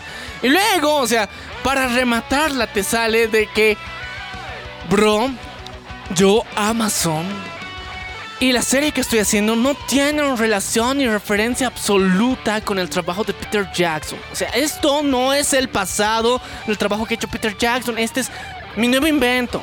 O sea, no tiene relación. No le busques relación. Bro, has copiado la caracterización de los enanos igualita a la que ha hecho Peter Jackson. Los elfos igualitos. Los hobbits igualitos, los humanos igualitos. ¿Qué putas de nuevo? O sea, ¿cómo no van a tener referencia, cabrón? O sea, no sé cómo le ha gustado jugarle al vergas con este tipo de cosas. Si sabía a lo que se enfrentaba. Y se ha negado, o sea, te juro que decía, si decían, ok, voy a sacar esta historia sacada de la manga, pero que de alguna forma se conecte con el universo de Peter Jackson, ok, te lo acepto. Pero Peter Jackson ya tenía el lore muy claro y había hecho muchas referencias muy claras a las que se tenían que seguir. Y ahorita lo están borrando con la manga eso. Por eso está de la mierda y los fans fans del universo de Tolkien no quieren esta mierda. Un fan promedio que va a ver esto va a decir, chido, bonito, pero no le entiendo. Sí, chicos, lo malo con los anillos del poder, yo he podido ver unos tres capítulos, o sea, tampoco es que me haya puesto tan al orden con ello, pero sí, me, me suena demasiado lento para hacer algo que el Señor de los Anillos. Yo sé que las películas duran cuatro horas, pero cuatro horas disfrutables. Cuatro horas donde ningún segundo te sientes aburrido. Por si acaso esas son las versiones extendidas que hay, por si algún novato no sabía que hay versiones extendidas de cada puta película que sacó Peter Jackson. Hay versión extendida y dura cuatro horas cada puta película. Y cada segundo vale la pena. Mientras tanto, en los Anillos del Poder, cada segundo es más triste que el anterior, es mucho más lento que el anterior.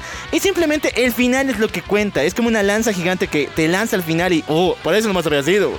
O sea, es, es que lo más chistoso es que cuando, digamos, un fan promedio, o sea, una persona que solamente ha visto las películas, que de alguna forma quiere encontrarle el hilo, ya sabe el spoiler.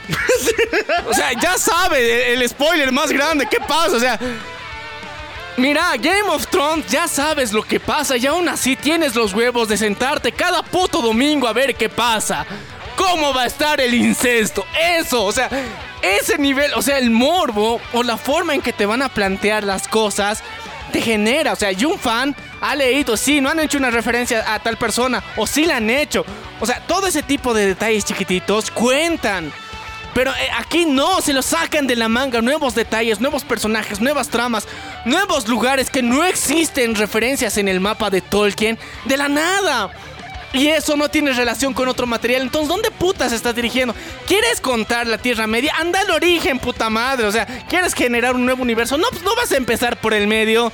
Qué boludo ha sido de verdad Amazon por tener uno de los derechos más importantes de una de las mejores historias y cagarla en la historia. Porque sí, se nota que has metido un culo de plata, pero aún así la has cagado tanto que de verdad, o sea, solito lo has cagado. O sea, la gente quería, te ha dado referencias. Puedes basarte en esto, puedes basarte en esto. Fans todo el puto rato han estado dando sugerencias. ¿Para qué? Para que los putos de los guionistas decidan encerrarse en una puta burbuja durante siete meses, escribir el guion sin aceptar ayuda de nadie. Siete pendejos que se supone que se sabían todo el lore para respetarlo y no, les ha valido pito. Así que quede la mierda. O sea, tiene mucho, mucho sentido que esta serie se vaya a la mierda. Pese a lo bonito que está. Pese a lo bonito. Oye, que esté mal, que todo el mundo la odie no significa que esté, no esté rica. O sea, es como para pasar el rato, no es como que algo para... O sea, mira, Game of Thrones despierta pasiones. Demasiado. O sea, mientras tanto, eh, o sea, los anillos de poder estás de... Ah, sí. Qué bien. Y ya. Game of Thrones. O sea, o sea, ya, o sea, no se ha podido medir con Game of Thrones. Tristemente. Eso sí es lo principal. Bueno, uno de los principales motivos. No, es que aparte lo han hecho ultra family friendly hasta ahorita, bro. No hay ninguna batalla real, grande, épica que Eso hayan también hecho. me ha sorprendido. O sea, hasta ahorita no hay una batalla. O sea, ha habido pequeñas secuencias de violencia solamente con un puto elfo, el morenazo. Que muy cabrón el carnal, o sea, muy bien. Pero, bro, si, si no querías hacer referencias a Peter Jackson, ¿por qué putas ese elfo tiene las habilidades del elfo de Peter Jackson? O sea, no tiene sentido. Bueno, para finalizar el mundo normie, las dos noticias suavecitas, súper bonitas que les tenía que para el final, porque recién me ha llegado. No entiendo por qué. Eh, este 8 de. No, 6 de octubre, en la convención de Nueva York, se va a llevar a cabo el tráiler de ni más ni menos que Mario Bros. Con nuestro querido Peter Chris Pratt al cargo de la voz de Mario. Y raramente Anya, Anya Taylor Joy como la voz de princesa Peach. Um, ¿Ya? Chris Pratt. Sí, ya sé, ya sé, ya sé, sí, sí, ya sé, pero... eh, o sea, son voces, carnal, ahí no... no, no Bueno, no- ya, sí, sí, sí. ya, pero es una- independientemente de eso está raro, sí. No sé cómo lo manejen porque eh, se pueden ir al, al asterisco, literalmente. Eh, la saga de Mario nunca ha tenido adaptaciones buenas. Nunca, tío. Nunca, o sea, nunca. O sea, puedes ver todas las adaptaciones en serie y todo lo que quieras. Sí, hay muchos que les ha marcado la infancia la serie de Mario. Sí, pero analizarla bien, no es buena, está de la mierda. Mejor está la de Clash Royale. Y eso es decir mucho. Así que yo creo que, que mejor le bajan tantito al hype por esto porque no ha salido bien. Y es muy difícil que salga bien tomando en cuenta cómo es la historia. Un puto plumero que salva a una princesa. De un reino de tortugas malvadas en- para un reino de hongos. Por eso, o sea, suena muy, muy culerísimo hacerlo de otra forma. Entonces, como juego está chido. Pero para película está raro. Esperemos que nos sorprendan gratamente y digan, oh, de puta madre, que lo hagan, que hagan una segunda parte. Pero de momento no, no tengo mucha fe. Y bueno, muchachos, vamos a cambiar de ritmo. Es la noticia más sorprendente que me ha pasado en toda esta vida. Ya han regresado la mayoría. Han regresado una gran parte de ellos, pero faltaba uno. John Constantine. Esta semana, David Zaslav ha cancelado el proyecto del John Constantine morenazo de J.J. Abrams y ha mandado al maldito a las sombras para traer de vuelta a Keanu Reeves para interpretar a John Constantine en una secuela de la famada Constantine del año 2003. ¡Oh, me vengo! ¡Dios esto! ¡Eso es mejor que la Virgen de Guadalupe! Por eso te amamos, David, David Zapslap. ¡Ey, no, güey! Y este es el inicio de la Liga de Oscura, güey. A ver, chicos. No sé qué tiempos están por venir, pero no se ven tan mal. ¡No se ven oscuros! no se ven tan oscuros, así que vamos a ponernos. O sea, e- eran tiempos oscuros. porque iba a interp- interpretarlo en moreno. No, no, no es por racista, sino es porque Keanu Reeves ha sido un excelente Constantine. Ah, Es una de las películas muy buenas y extrañamente ha envejecido muy bien. Bueno, Keanu Reeves le, le da el toque, obviamente, para que envejezca bien.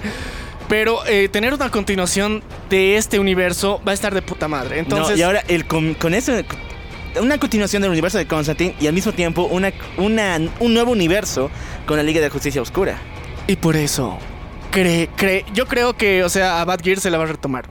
Obviamente, o sea, Satana, obviamente también. Entonces, Constantine va a ser el inicio de este universo oscuro, chingón, mamadísimo, donde esperemos ver a Swamp Thing también. muchos han señalado, a ver, espera. Miami me lo confirmó. que la única forma en la cual el universo de Constantine junto con el, el de la Liga de la Justicia, que algún día se tienen que unir sí o sí, porque este es el Constantine del nuevo universo eh, fílmico de tal, eh, es con el cataclismo que Darkseid iba a lanzar en el Snyder Cut. Entonces posiblemente uno de los nuevos miembros que se puedan postular si es que hay una continuación del universo pesadilla es Constantine dentro de la aline- alineación de Batman. Entonces, eh, va, va a ser muy interesante ver una continuación con nuestro querido Keanu Reeves. Así que, chicos, tenemos que estar felices porque. La esperanza vuelve al universo DC. Sí, exactamente, me encanta, Belito deslizadla, te amo, tu maldita calva. Pero, chicos, vamos a cambiar a otras noticias. A otras noticias menos. ¿Cómo se dirían? Menos Eh, geeks. gratis. Menos geeks, ya. Vamos a cambiar a otra de, de estas noticias porque, a ver. Yo recién lo he notado y yo creo que muchos recién lo van a notar también porque recién ha salido una nueva temporada, pero es importante decirlo. A ver, a ver, a ver. Chicos, pon música enorme. Bueno, no, no le va pero igual. Chicos, hablando de cosas normes. eh, se fueron las gomas, bro. No. Se fueron las gomas. No, no, no, no, güey, ya no me asustas, no. ya mucho Constantine, no, no, ya todo tiene que ir bien. Bro. No. El ícono de los últimos 10 años. El sex symbol. De las gomas. eh, de, de la marca Goodyear. O sea, el inicio de los, de los sex tapes. Ha decidido cambiar de vida. Quitarse las gomas. Y generar un nuevo estereotipo de mujer a partir de ahora. Kim Kardashian se quitó las gomas. Primero Pamela Ardenson y ahora esto, no mames, güey, ¿por qué me odian? O sea, a ver, ahora ya no puede negar que tenía implantes. Oye, este es un buen punto, un buen punto. Por siglos siempre se ha llegado a cuestionar de las Kardashian si tenían implantes o no, y ellas siempre lo negaban. sí, entonces ahora que oficialmente se los quitó, pues yo creo que sí, ¿no? Lógico. Lógico, ¿no, bro? O sea, o no- no puedes venir con la mamada que tenías demasiado y, te lo has quitado. Porque antes, al principio, cuando inició con todo ese mame de la sex tape que, que fue con no me acuerdo qué pinche rapero, ya. Pero desde ese entonces les encantan los morenazos a, los Kardashian, ya. Pero de ahí en adelante siempre ha, mostrado de que no, supuestamente no, son naturales, no. He hecho un trabajo de hormonas y demás mamadas que se inventaban. Y al fin, creo que ya, ya se reconoce que, que las Kardashian ha- han cambiado. Entonces ahora, con que, bueno, se supone que es una de la, es la principal, la que inició todo el movimiento de las inútiles de la fama, porque hasta, es- hasta hace poco, o sea, Kim Kardashian, el único... Lo único interesante que tenía era que era famosa y gastaba mucha plata y se casó con un negro. Eso era lo único que tenía de interesante. Ahora es abogada y se decidió quitar las gomas. Entonces, ahora sí tiene más cosas interesantes en el sentido de, que, va a promover dentro de esto, porque eh, Kim Kardashian para Gringolandia ha sido mucho, muchos años el estándar de belleza que muchas eh, estrellas de Hollywood querían seguir.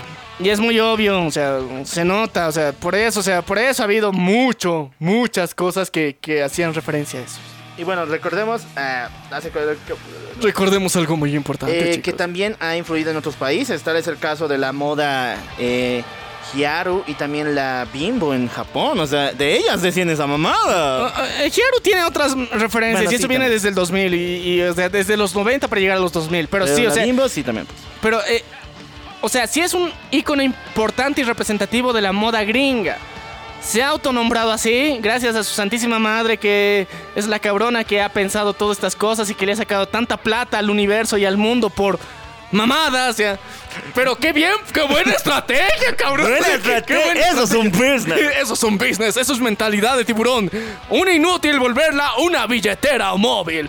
Eso es lo que logró eh, su querida y santa madrecita. Entonces, felicitarle a la señora, muy buen business. Pero ahora, eh, lo que se dice y lo que yo creo que se está acercando, aunque parezca chiste, puede pasar, es que Kim Kardashian está preparando su carrera política. Kanye West lo intentó, tuvo un por ciento, bueno, 0,1% de votación en el anterior, en las anteriores elecciones. Entonces ahora es turno de Kim Kardashian. Se dice que por eso también ha estudiado eh, Leyes. leyes. Y, y gracias a eso ahorita está haciendo una carrera a la par, digamos, de obviamente sus otras actividades. eh, que no sé qué putas sean, pero sí otras actividades aparte de con el cuidado de sus hijos, que obviamente tiene un chingo de niñeras que lo hacen por ella. Y demás cosas del estereotipo Kardashian que hay. Y, y se supone que todo este cambio, este giro y el, el- el quitarse las gomas se va a mostrar en esta nueva temporada de Keeping Up with the Kardashian. Así que por eso entraba en las noticias normis. Y es un hito histórico porque ¿Eso representa que las otras hermanas lo van a hacer lo mismo? no, no, no, no, no, por favor, no, no, no, no. Eso va a quitar mucha inspiración a los japoneses. Así que, por favor, no. No lo hagan, chicas. No lo hagan. Amamos las gomas Goodyear. Si entraron ahí, ahí se quedan. No la saquen, no la saquen. Bueno, ya. Ahora sí, con esto finaliza todo el mundo normie. Estoy muy feliz por todo lo que ha sucedido. Y bueno, ahora sí vamos a ir directamente al meollo del asunto. The Legend of Zelda. Una de las mejores historias para ustedes. A Breath of the Wild.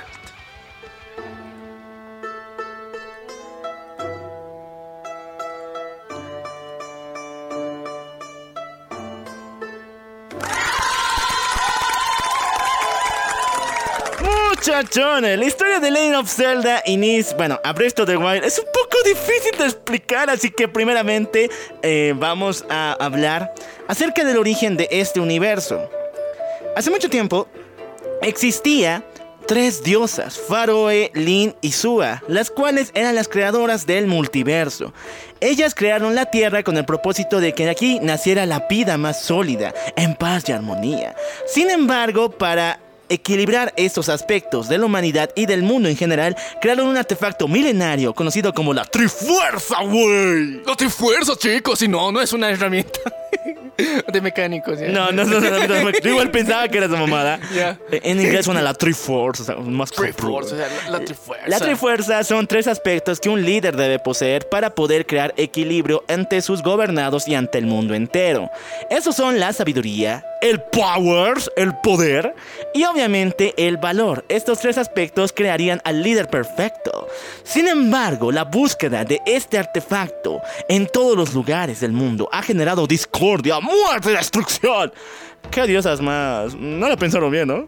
No, definitivamente no lo pensaron bien. Dijeron, ok, vamos a crear a, a- a esta nueva raza, esta nueva especie. Y les vamos a dar tres aspectos para que ellos vivan en paz y armonía. No contaban con la astucia y el egoísmo de los seres que habitaban en esa tierra. Oye, sí, no mames, qué feos que, qué feos que somos. Sí. No, nosotros tantos, eh, eran medio elfos esos cabrones. Bueno, sí, eso hay, un, hay que recalcarlo bien. Este mundo que han creado nuestras queridas tres diosas no está poblado por humanos. De hecho, aquí no existen los seres humanos. Todos los que tienen forma humana son elfas. Sí, con todo lo, lo que eso representa y significa. Entonces, ah, chido.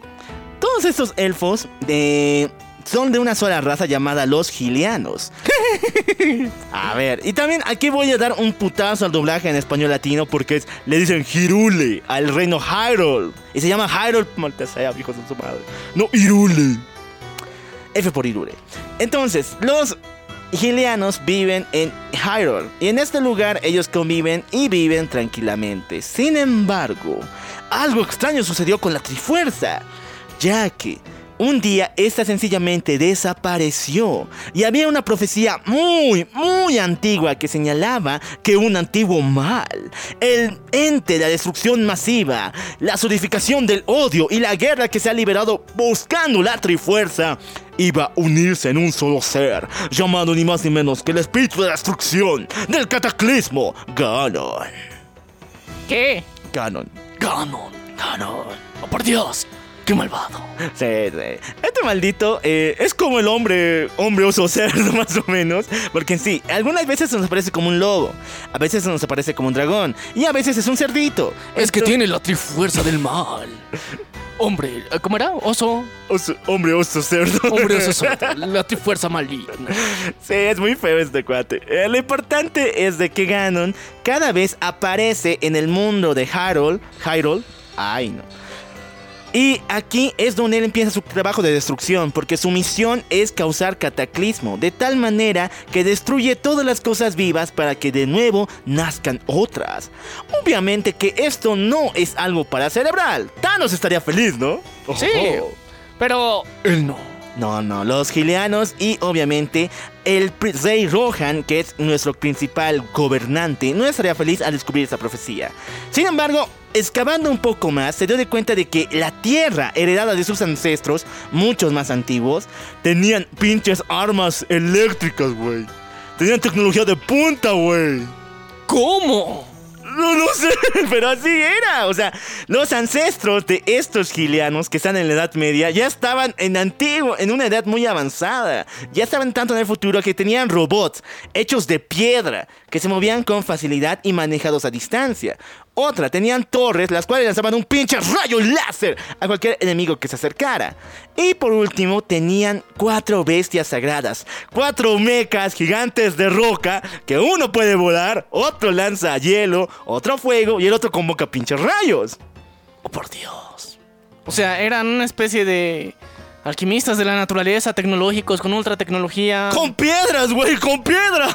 Oh, por Dios. No mames. O sea, lo, lo mismo que ahora, porque técnicamente hacemos lo mismo. O sea, ¿Con los piedra? microchips son, son minerales. ¿ya? Eh, bueno, pero piedra, piedra. O sea. Ellos, ellos hacían los macrochips mamadísimos ahí con robots y le- les ponían un poco de, de ese espíritu salvaje. Exactamente. Y bueno, aquí voy a dar un salto muy fuerte porque no quiero revelarles el resto de la historia. Lo importante es que la Trifuerza desapareció. El odio y todo el rencor que fue producido por su búsqueda nació y creó a Ganon. Pero ¿dónde está la Trifuerza entonces? Según la profecía, esta aparecería dentro de una pequeña niña, una princesa de Hyrule, el cual heredaría este poder para detener al mal. Pero no estaría sola, güey, porque te- estaría acompañada de las cuatro bestias sagradas, estos grandes mechas de roca y lo más importante, un caballero que blande la espada que vence la oscuridad. ¡Uh! Por Dios, la espada, bro. Sí, esa espada es muy importante. Aquí no les voy a explicar, si seguimos hablando de Zelda, les voy a explicar su origen porque en otro juego se explica, pero aquí no tanto. Sin embargo, aquí pueden entender que esa espada es la única que puede matar ese mal, ¿ok? A Ganon. Ganon ya la oscuridad. A Ganon y a la oscuridad. Ahora sí, vamos a saltarnos unos mil años en el futuro. Mentira, 100 añitos en el futuro y ahí de nada. Nuestro héroe, el Link, güey, el Link. Sí, el Link. El IA para los cuates, porque el cuate, el cuate no habla. Entonces le dice, IA, IA, IA. Ay, eh, eh, ¿Cómo sería? El IA, el mudito. El, ya, el mudo, ya. El mudo güero. El muro, el mudo güero, nuestro querido Link, nuestro compa el Link, eh, despierta en una cabina de regeneración de roca, güey. Acuérdate, to- todo lo tecnológico, roca es. Sí, bro. O sea, ay, ¿qué, qué plástico ni hecho cuarzo. Aquí es roca, bro. Aquí se pule, fundimos roca. Y bueno, nuestro querido Link despierta y recibe ni más ni menos que un iPhone, una tablet, güey. Una tablet hecha de... ¿Qué- ¿De qué crees? ¿De qué crees? Ah, de piedra. ¡Tablet de roca! Ni, ni Xiaomi se le ocurre estas mamadas. sí, chicos. Y esta tablet tiene la tecnología tan avanzada que te muestra un ojo. Sí, exactamente. Esta es la tabla Sheikah, es el más importante instrumento que utiliza nuestro querido campeón para identi- identificar a los enemigos, identificar distancia y recibir mensajes de sus amigos. SMS, el WhatsApp de la época élfica. sí, muchachos, pero no se olviden de Rook. De roca, chicos. Esas cosas sí duran. No estás mamado. Eso sí, antitanque. ok, muchachos, nuestro amigo- No, que se atreve a tanto. Oye, sí. Bueno, nuestro querido Link despierta, se gana la tabla Sheikah, descubre su funcionamiento y al salir de aquí se da de cuenta que todo, todo está fucking destruido. No existe ni una sola casa en pie. Todo está hecho ruinas por donde sea que pasa. Algo muy malo ha pasado aquí y Link quiere saber qué ha sucedido. Entonces, de la nada descubre que hay una pinche torre gigante que le lanza láser a cualquiera que se acerque. Sí, Eh. muchachos. Hay láser. De, de roca. Láser que sale de una torre de roca. Sí, muchachos. Esos tipos sí la pensaron en todo. Pero algo malo sucede. Porque esta torre y otros, otras alimanias de roca, que son como robots hechos de roca llamados guardianes, están saliendo por todo el reino atacando a Link. Es- aparecen y atacan a cualquier giliano, a cualquier elfito que camina por allá para hacerle añicos. Por Gil. Ya, o sea, les ve. ¡Ah, ahí va un Gil! Listo. Sí, porque alguien los está dominando, güey. Y ahí es cuando vemos quién ha causado tanta destrucción. El hombroso cerdo, en su forma, en humito, aparece en medio de un castillo, un castillo hecho ruinas. Y aparece sencillamente para demostrar qué chingón es. Oh, mírale, qué mamado soy. Eh, estamos No, a- neta, aparece, da una vueltita y se vuelve a meter. Ah, dice: Miren, bro, yo hice esto. Ah, no me vas a robar el crédito. Narcisismo. O sea, sí, es que no.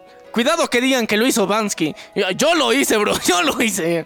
Y, se así es nuestro querido Ganon. Él sale a las 7 de la mañana, tiene que salir ahí y mostrar su poderío, decir, sí, yo lo he hecho, gracias. sí. Doy clases los jueves. Sí, sí, pero la idea era decir, yo lo hice, yo lo hice, perros. Ah, tengo otra cita. Adiós. Ya. Otra cita, listo. Eso cada 7 de, las ma- 7 de la mañana, en punto. Bueno, no, entonces nuestro querido Link ve ese ventazo y luego aparece ni más ni menos que un viejo, el cual le dice, no, güey, ¿por qué caminas aquí? ¿Estás, estás tonto? que ¿No has visto los monstruos? ¿Eh? ¿Que acaso, acaso eres Gil? o sea, sí soy giliano, pero no soy tan Gil. Sí, pues no, no, no se nota. Entonces nuestro querido anciano le da comidita a nuestro amado Link, a nuestro héroe. Y le pregunta quién rayos es usted. Sin embargo, algo sucede aquí, porque este viejito le dice, Link, No querido seas Gil, muchacho, querido muchacho, no seas Gil, vete de acá y, por favor, hospédate en esas ruinas que están más allá. En ese lugar vas a ver dónde eh, te quieres mover, vas a tener una visión mucho más amplia y sabrás a dónde vas a ir. Además, algo sucede aquí. Link no tiene ningún recuerdo de quién es o de con qué personas hablaba ni a nadie. No tiene ni idea qué ha sucedido. La amnesia del prota. Aquí el viejito nos cuenta que este mundo está gobernado por cuatro bestias sagradas, las cuales antes nos defendían, nos daban su vida y su apoyo, pero ahora son pinches máquinas de asesinar dominadas por el pinche Ganon. Al igual que esas horribles máquinas, los guardianes y las torres, las bestias sagradas están dominadas por el mal. Sí, ahora ellos vienen a destruir ciudades, a destrozar, y sale una especie de mito a decirte, yo fui. Sí, oye, qué feo, está feo. Estamos entre ellos, obviamente, tenemos al cóndor de piedra, que vuela raramente. es raro, pero... Vuela, es que tiene, tiene poder de los rayos láser para volar. Tienes rayo láser, por si acaso. No te olvides nunca, es rayo láser. Tenemos al camello del desierto que lanza rayos y que tiene un... Pony. No, rayo láser. Un rayo láser por dos. ya. Tenemos a un elefante, el cual libera la lluvia y lo más importante, congela cualquier cosa, pero también tiene un... Rayo láser. Tenemos a una salamandra gigantesca, un dragón de fuego que lanza magma y también tiene un... Rayo láser. Este juego tiene un fetiche con los rayos láser, ¿o qué? Y la piedra. Oye, la piedra y rayos láser. ok. Entonces, este viejo nos sigue contando que hace 100 años hubo una época de calamidad total. Ganon se había liberado. Entonces se tuvieron que unir todos los participantes de la pinche profecía. Primeramente, la princesa había despertado todo su poder. El poder de la Trifuerza la tenía en la mano.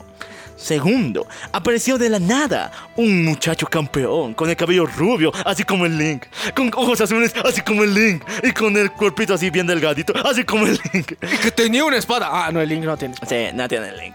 Pero con ella pudo hacerle frente al mal. Y también aparecieron las cuatro bestias sagradas que en aquel entonces no eran dominadas por Ganon, sino eran piloteadas como en Evangelion eh, por cuatro campeones diferentes. Y de las cuatro razas más importantes de este mundo. Les voy a hablar eso después, pero esta es Son la cuatro profecía. razas, chicos. Sin embargo, nuestro querido rey también nos cuenta que estos campeones eran criaturas muy poderosas y eran cada uno de los dos representantes de sus reinos y de cada una de sus razas. Ay, nuestras eran, eran increíbles, o sea, eran la élite de la élite. Sin embargo, ni con todo eso, ni las cuatro veces sagradas, con rayo láser, ni la espada que vence el mal, ni la trifuerza, le ganaron al güey. La profecía no funcionó. Es, es que se- se hizo humo. Sí, son gas. Sí, se, se hizo gas. El, el cabrón y listo, ya. A ver, ¿quién me vence? ¿A quién me atrapa ya? ¿A que no tienen un robot aspiradora? Hacks vergas, hacks vergas. Y así fue como Ganon derrotó a nuestros cuatro campeones, asesinando a nuestros cuatro campeones. Y después, cuando quiso hacerle frente a Link. Oh, ya dije Link, ya dije su nombre. Ah, olviden eso. Cuando hizo de frente a este tipo, al campeón gileano que tiene la espada, la princesa apareció y us- usó su poder para poder salvarlo y después ponerlo en una cabina de recuperación y de esa forma él pueda volver a la vida. Bueno, recuperarse. O sea, ayer nos spoiló. Qué mal, qué mal. Mi boca floja, amigo. ok, ok, continuemos con esta historia que supuestamente... Entonces nuestro querido Link va hacia la torre que el viejo le había señalado. Y una vez que ingresa aquí, sucede algo. Ya que una vez que vence varios monstruos a puño limpio, porque el pinche juego te permite solamente agarrar un mazo, un, un palito. Con eso tienes que chingarte a los enemigos. Te cansas, te da taquicardia, el viento te hace volar. O sea, mundo real, mundo abierto 100% es Breath of the Wild. Ya, la cuestión es que te tienes que chingar viejitos. No, en serio, es muy mundo abierto. Impuestos, te sedentarismo, depresión te da. No, eso es por culpa del jugador, ya. Y bueno, así. Es muy difícil llegar. Es un juego un poco complicado al comienzo. Pero una vez que le agarra el ritmo, ya, ya se puede todo. Entonces, nuestro querido Link lo logra, vence a los monstruos con el masito. Y después descubre que el viejito no había sido un viejito normal, güey. Había sido un viejito bien chill. Sí, no, un viejito bien chido. Porque él es ni más ni menos que el fantasma del rey Rohan. Sí, el papá de la princesa de la leyenda. Que por si acaso, esta princesa se llama Zelda. allá ves de dónde vamos, ¿no? Sí, la leyenda sí, de. Zelda. Ya, ok, ok, ok. La princesa. Aunque, aunque debería ser la leyenda de Link, porque Link es el que juega. Pero no, la leyenda habla de la prota, potra empoderada, feminista. sí, desde el comienzo, sí, desde el comienzo. Así que, para seguir con la tradición, ya, Link Super. Sí, bien dicho, bien dicho. Entonces así pasa y el rey Rohan le pide, una vez que el Link ha derrotado a los monstruos, le dice, wow, tú en serio eres Link. Yo estaba dudando que lo fueras, de que un día no ibas a volver, pero estás aquí. Entonces, querido hermano Link, te pido que vayas por los cuatro reinos principales y vayas y hagas que las cuatro bestias sagradas vuelvan a acercarse al castillo. En ese lugar está Ganon. Entonces vamos a lanzar un ataque sorpresa con las cuatro bestias, lanzando un rayo láser todos juntos para chingarnos a ese monstruo. Y, y Link le dice, Jutsu de silla. ¡Ya! Ya. ¡Ya! ¡Ya! Y así es como nuestro querido Link se embarca en esta aventura muy increíble. Ahora, eh, el rey de Rohan le dice a nuestro Link que vaya directamente hacia la tribu Sheikah. En eh, los antiguos juegos de Ocarina of Time eran una especie de alegoría a los pueblos musulmanes, a los pueblos hindúes incluso, pero ahora como es un nuevo canon, son una alegoría a los pueblos asiáticos, son ninjas. ¡Wacha! Ninja, nigga. No son tan niggas. Ya. De hecho, son muy... Son muy asiáticos. Son muy lindos. Lo importante es que eso... eh, lo importante es que nuestro querido Link va a la tribu de los Sheikah y aquí se encuentra con su líder llamada Impa. Impa es una mujer chatita, viejita, pero que hace mucho tiempo fue una belleza que no tiene ni idea, mamacita que era. Y en- era amiga del Zelda, era su cuidadora por si acaso. Y ella recuerda todos los momentos que vivió juntos, solamente que Link no lo hace. Era amiga de Link, no de Zelda. De Zelda. Eh, también de Link, pero, Ah, o sea, a ver, les voy a contar la relación que existe entre estos tres. Principalmente entre Link y Zelda, ¿ok? Ya. Bien, sí, bien, Impa era la amiga de Zelda, eso ya cortando, ya está terminado.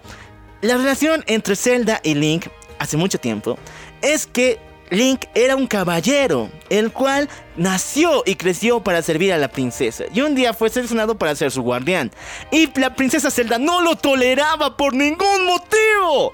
Todo el tiempo escapaba de él, le hacía su trabajo añicos. Se iba a los lugares más peligrosos. ¿Y quién debía cuidarle? El Link. Se iba a perder en los bosques y pozos más profundos. ¿Y quién iba a cuidarlo? El Link. Ah, ¿ves? Y todo el mundo le culpaba al Link, pues. Tú eres mal guardián. Mira, la princesa se ha ensuciado. Ay, mira, pero, pero yo te recuerdo una cosa. La princesa, es la princesa Zelda de los giles. Entonces hay que hacer honor a su nombre. El, el juego se llama como era. Sí, pues, o sea, ¿por qué no? Entonces, sí, nuestro querido Link tampoco sabe por qué Zelda le trata tan mal. Aquí hay dos cabinitos. Shipping. Ay, Eh. El primero es obviamente que le gusta. O sea, están bien enamorados, solamente que ella es bien mendiga tsundere que no quiere aceptarlo. Y el otro, después les cuento porque es algo muy triste. Ok. Pero ya, llegó con la viejita. Entonces, como esa relación siempre veía a Impa porque era la mejor amiga de, Zel- de Zelda, entonces ella recuerda Link, solamente que a ella le sorprende que su querido, eh, el querido compañero de Zelda no recuerde quién es.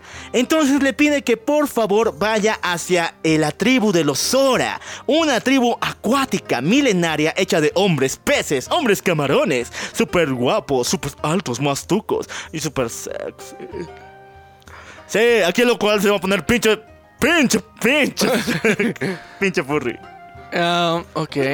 No. Respeta. Ya, ya, ok.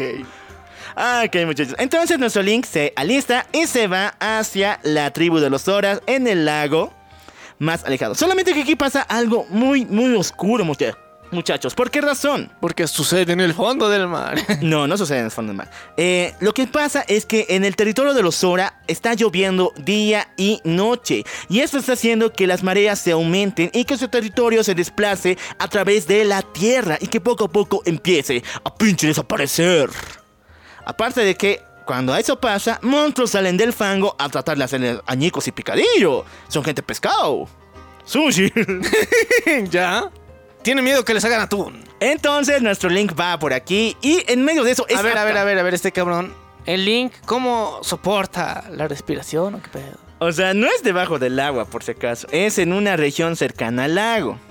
O sea, eso es como un- una cavernita ahí, toda celestita Sí. con agüita y... Sí. Ah, ya, no es debajo del agua. No, esos, esos son sus templos todavía, hacia abajo, ¿ok? Ah, Estas personas, eh, si bien viven bajo el agua, les gusta más vivir, eh, les gusta mucho más vivir en la tierra. Ya. Bueno, así se lleva a cabo. Nuestro Link está caminando tranquilito y entonces es atrapado por un montón de monstruos que están a punto de comérselo. Pero ahí, ni más ni menos, aparece el más mastuco, el más cabrón, el príncipe Sidon de los Zora. Mitad camarón, mitad hombre, mitad mastuco, mitad Henry Cavill. Aparece el papacito. Y se los chinga a todos. Sí, muchachos, Sidon es un cabrón. Y sí, tiene un chip bizarro con Link. Mendigas Fujoshi. Aunque el siguiente eh, es mi chip, pero ya que más. Eh, No tengo dónde criticar, pero aún critico. y el querido Sidon le dice: Oh, ¿qué tal, Link? Tú eres. Yo me acuerdo de ti. Mi, mi hermana hablaba mucho de ti. Y el Link: ¿Hermana? ¿Tienes una hermana? ¿Es una hermana? Oh, hermanas. Oh, por Dios. Entonces nuestro querido Sidon dice, sí, mi hermana hablaba mucho de ti, pero ¿por qué no, me, no te recuerdas de nosotros? Bueno, ven conmigo que te voy a presentar a mi querido padre. Y con ustedes, el Rey Gridov. Es hombre, mitad ballena, mitad señor barriga. Es de ese Rey Gridov. Ah, ya. O sea, tiene un hijo camarón. Es un hombre ballena que tiene un hijo y una hija camarón. Ah, le gustan las camarones. a este sí. gordo bizarro.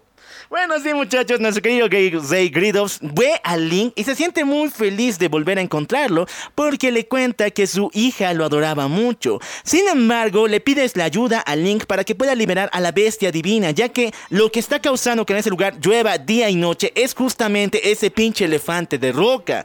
Este maldito, al ser controlado por Ganon, empezó a lanzar tanta agua al cielo que esta está terminando en tormentas interminables. Así que, hay que buscar una forma de cómo detenerlo o la tribu va a desaparecer. Hay que ponerle un corcho a esa bestia. Hay que poner una corcho y ahí necesitamos a Link para hacerlo. Pero algo malo pasa aquí porque el consejero real, que es un hombre mantarraya, no pregunten, le dice al rey, no, güey, ¿cómo vas a poner nuestro reino a manos de este tipo? ¿Qué no recuerdas que nuestra princesa adorada mamacita, la reina, la princesa Mifa, murió cabalgando ese monstruo de la bestia divina y ayudando a estos malditos elfos? Y ahí recordamos ese momento. Te tengo música romántica, espera un segundo. A ver, no, no, no tengo. No, solo tengo el oso con mi voz. Pero o- otra vez, vamos a ponernos romantics. sí, muchachos. Ahí da, te escucha. Porque Sí, muchachos. Hace mucho tiempo nos... eh, bueno, antes de comenzar tengo que decir que nuestro querido Link, una vez que ve una estatua de Mifa, él empieza a recordar. Y esa, ese pedo le va a pasar miles de veces. Cuando vea una foto, una estatua, cualquier mención, tienen como un lazo mental y ahí. Que no puede saltar. Gracias Nintendo. Ya, Gracias Nintendo. ya. Él nos contó que él no es un gil, él es un giliano, pero que... él es gil, ya. No es tan gil, ya. Él es un giliano que no nació en el reino. Ah, Él- Entonces no es gil. Él no... eh, sus padres lo dejaron abandonado y justamente fue criado por los Zora, por los hombres peces, gran parte de su vida. Y entonces siendo criado se pudo encontrar con la princesa Mifa y desde pequeños estos dos se han llevado muy bien. Primeramente como amigos, pero yo sé que fueron un poco más allá, maldita sea. Eh, se querían mucho, principalmente... Eran amigos bien doteros. Ah, es igual que la canción. Sí, igual que la canción, ya. Escucha eso que te buena. Eh, entonces sí, eran amigos muy doteros y tenían un sentimiento muy bonito. Y lo más importante era que Mifa tenía poderes curativos. Nuestro querido Link era un desastre de aquí hasta no sé cuánto. Se metían cuántas broncas, cuántas peleas se pusiera para defender a su querida amiga Mifa. Entonces ella con sus poderes curativos, la cual se llama la plegaria de Mifa, puede curar cualquier herida, herida y le ayuda a Link a siempre curarse. Eh, entonces, gracias a la plegaria de Mifa Arola, ya. Mifa, De Mifa. Entonces, ¿qué pasó? Los gileanos entraron al territorio de los Zora y al darse cuenta de que uno de ellos vivía entre ellos, los Zora, decidieron llevárselo y cortar esa hermosa relación. Entonces Link fue entrenado como caballero. Sin embargo, un tiempo después, la princesa Zelda viajó de nuevo a este reino para pedir que elijan a un campeón, a una persona que pueda montar al terrible elefante y así vencer al pinche Ganon. Es- hace 100 años, ¿te acuerdas? Cu- Ah, Cuando sí. apareció por primera vez Sí, con sí, sí, campeones, la leyenda y todo eso. Ya, ya, ya. Y la elegida. Hace 100 años Link hizo eso. Sí. O sea, estaba en cámara de regeneramiento. Ya. Entonces, nuestra querida Mifa fue la campeona elegida para hacerlo. Lamentablemente, Mifa murió dentro de su bestia sagrada al tratar de vencer a Ganon. Y ella padeció y ya está. Perdida en el espacio. Perdida en el. ¿Cómo? cómo? Eh, perdida en la muerte, ya. Está muerta, muerta. O sea, eh, está muerta dentro del elefante. Su espíritu está ahí. Ah. O sea, su cuerpo. No, ya, ya fue. Ah, ya. Esa belleza del cuerpo ya nunca lo vamos a ver, güey. Vas a llorar. Continuemos para que no llores. Amor furry. Sigamos todavía porque nuestro querido Link llora, se le sube la depresión y después dice, no, voy a tratar de vencer y, y tomar, salvar este reino por mi querida amiga. Guiño, guiño.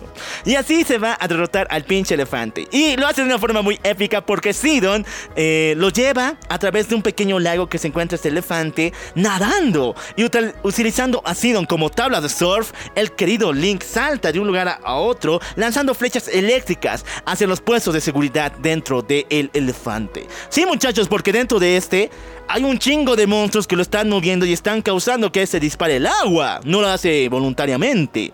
Está siendo dominado por un chingo de monstruos. Es una fortaleza andante. Sí, muchachos. Entonces nuestro querido, Link lanza flechas eléctricas a cada, un, a cada uno de los puestos de dominio y la bestia por fin deja de hacer su trabajo. ¡Se detiene la lluvia! Entonces, algo sucede aquí. Link entra en la bestia, usa su tabla Sheikah, su tablet de roca. Y ahí, cuando le ponen el tablero de control, se escucha la voz celestial de Mifa que le dice que gracias. Te he esperado todo este tiempo, siempre te he querido.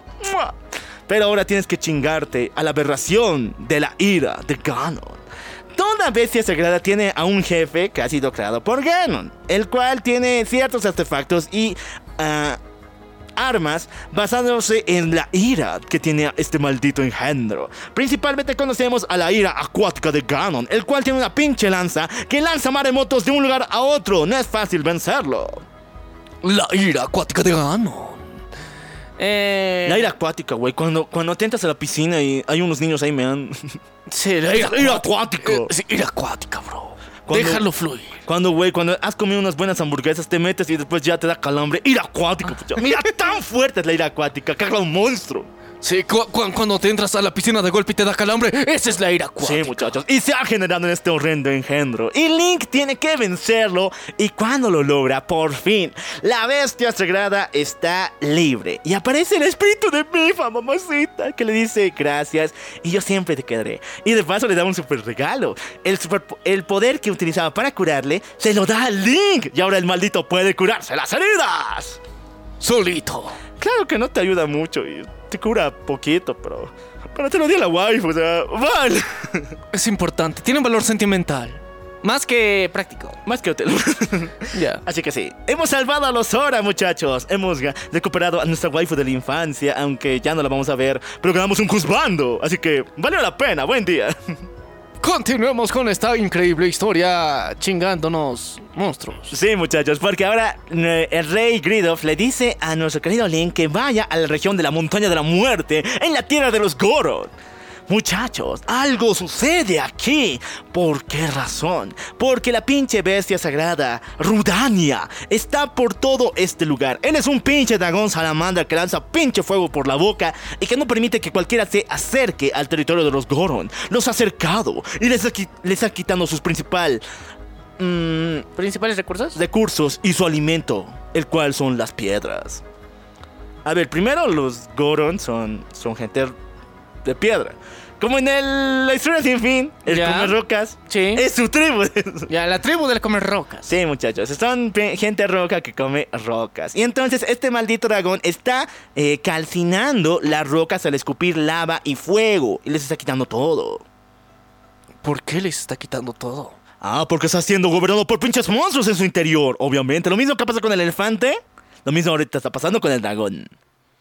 Así es, muchachones. Y lo que sucede después es que conocemos al hijo de ni más ni menos que el ex campeón que gobernaba a esta bestia de Rudania, a este dragón de fuego, el cual era ni más ni menos que el gordito, el ñoño de esta historia. Hablamos de Chunobu. Junobu. Ah. La Bendy le salió defectuosa, ¿no creo?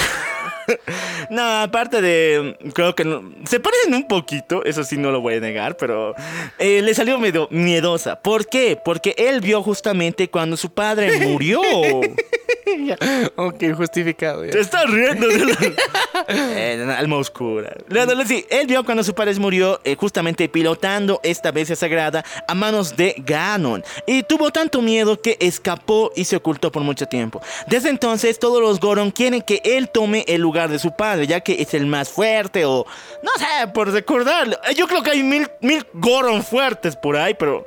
Porque es su hijo, pues, ¿no? Ah, sí, no, es que es monarquía, bro. Ah, Aquí monarquía. Él fue elegido por el dios, eh, así que su hijo tiene que ser ahora. Sí, muchachos. Entonces, Junobu se encuentra con Link y le dice que la única forma de vencer a este pinche lagartijo de fuego es con unos cañones especializados encontrados en los cuatro puntos más importantes de la aldea Goron. Sí, nuestro Link va a tener que moverse rapidito e ir por los cuatro puntos, abrir los cañones y alistrarlos y llamar la atención de la sala- del dragón, del lagartijo y lanzarle un super bombardo, un super bombazo. Ya, o sea, tiene que sincronizar a los cuatro para darle Sí. con todo. O sea, Puta madre, está difícil. Bueno, pero tienen un tiempo. Creo que es medio minuto. Uno activas y tienes minutos tienes que moverte al otro, así. Ah, ya, qué fácil. Gracias, Nintendo. Y después al último tienes que llamar la atención para que te sigas a cierto punto la pinche lagartija y recién ahí se te activa el cañón. Ah, Entonces nuestro querido Link con todos sus artefactos, con la bendición de mi IFA y muchas otras habilidades logra por fin destruir al pinche lagartijo, vencerlo y ponerlo inmóvil. Entonces Link ingresa dentro del lagartijo y pelea contra los malvados. Sin embargo, cuando toma la tabla Sheikah y pone en la tabla de control, escucha la voz de su gran compañero, del ex campeón Goron, Garuk, el viejo Garuk. el viejo Karuko. Sí, ese cuatro era buena onda, muchacho. O sea, eh, hay el tío buena onda, ese cuate que trae la carnita asada, que, que trae los juguetes, que Los te hace regalos. feliz, los regalos. Te da los consejos más vergas. Sí, y ese era Garuk, y era uno de los mejores amigos de Link hace 100 años. Empieza, le pasa el pedo trascendental, le ve una imagen de él en una roquita y vuela su imaginación y recuerda lo que no recordaba. Sí, y ahí el Link recuerda que Garuk siempre le daba consejos muy hermosos, siempre lo cuidaba y de hecho que fue Link la primera persona que vio cuando eh, su pequeño hijo ya podía caminar y fue un momento muy preciado para Garuk, ya que consideraba a Link desde entonces parte de su familia, ya no solamente su amigo. Y es entonces cuando él le da el sentimiento paternal. Ese maricón de afuera, ese miedoso de porquería, yo lo vi crecer. Sí, muchachos. Y ahí es cuando nuestro querido Link se tiene que enfrentar con ni más ni menos que una erupción volcánica total. La bestia sagrada trata de huir después del bombazo y se mete dentro del pinche volcán. De tal manera que este empieza a quebrarse y toda la tribu de los Goron está en peligro. Todo se está pinche derritiendo y no hay forma de cómo escapar. Entonces Link tiene dos opciones. Tiene que enfrentarse a lo que hay dentro de esta bestia sagrada. Y al entrar se enfrenta con ni más menos que la ira de fuego de Ganon. Un pinche ángel con alas de pinche fuego, con una espada de fuego y con uñas de fuego. Con el manicure de fuego de Ganon. Sí, y este maldito se presenta lo, lo que ha pasado, la ira del fuego. Cuando te quemas la mano con los fuegos artificiales, Ah, ¿verdad, sí, sí, sí, ira de fuego, güey. Cu- Cuando agarres el sartén cuando estaba caliente. Ira de fuego, güey. Sí, chicos, cuando, cuando, cuando estabas encendiendo la parrilla y de repente te salta un carbón. ¡Ira del fuego, güey! Esa ira se ha manifestado en este monstruo, ese engendro satánico. Y así Link, poco a poco, con todos los poderes que tiene, lo vence por fin. Y al finalizar, aparece Garug como fantasmita. Otra vez. Otra vez, como lo que pasó con Mifa. Y de- le da un lindo discurso, le agradece y le pide que por favor siga cuidando de su familia. Cuide al pequeño Goron Yodobo como si fuera su hijito. Claro, vaya a salvar el mundo, claro, pero vuelve, pues. Tienes un hermanito que cuidar. Sí, tienes tu sobrino. Tu sobrino. Ahora es el tío. Ahora es el tío, el tío Link. Sí, muchachos. Y como regalo, el tío siempre trae regalos, le da su habilidad especial a Link, el escudo de Garuk. Es un escudo espiritual hecho de pinche fuego que, que puede traspasar cualquier cosa. Esta sí es muy esencial, esta es muy utilitaria y me sirve un chingo en el pinche juego. El escudo invisible de fuego. Sí, muchachos. Entonces, hasta aquí está épica la historia, pero ni- Nintendo, los japoneses de Nintendo dijeron, nos falta cosas, güey, nos falta. Ya hemos puesto romance, hemos puesto acción, hemos puesto fuego, explosiones por todas partes, pero nos falta algo muy importante. ¡Trapita! Y sí, chicos, aquí sí es muy homo. No, sí, es muy homo y es muy tradicional. No hay juego de Legend of Zelda sin que Link se trasvista. Ah. Es tradición, güey. es tradición, chicos. eh, Es, es, es mucho, muy importante.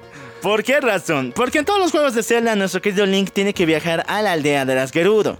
Las Gerudo son mujeres de 2 metros de alto, con cuerpos de fábula, piel morena, cabello rojizo, ojos verdes, cintura delgada.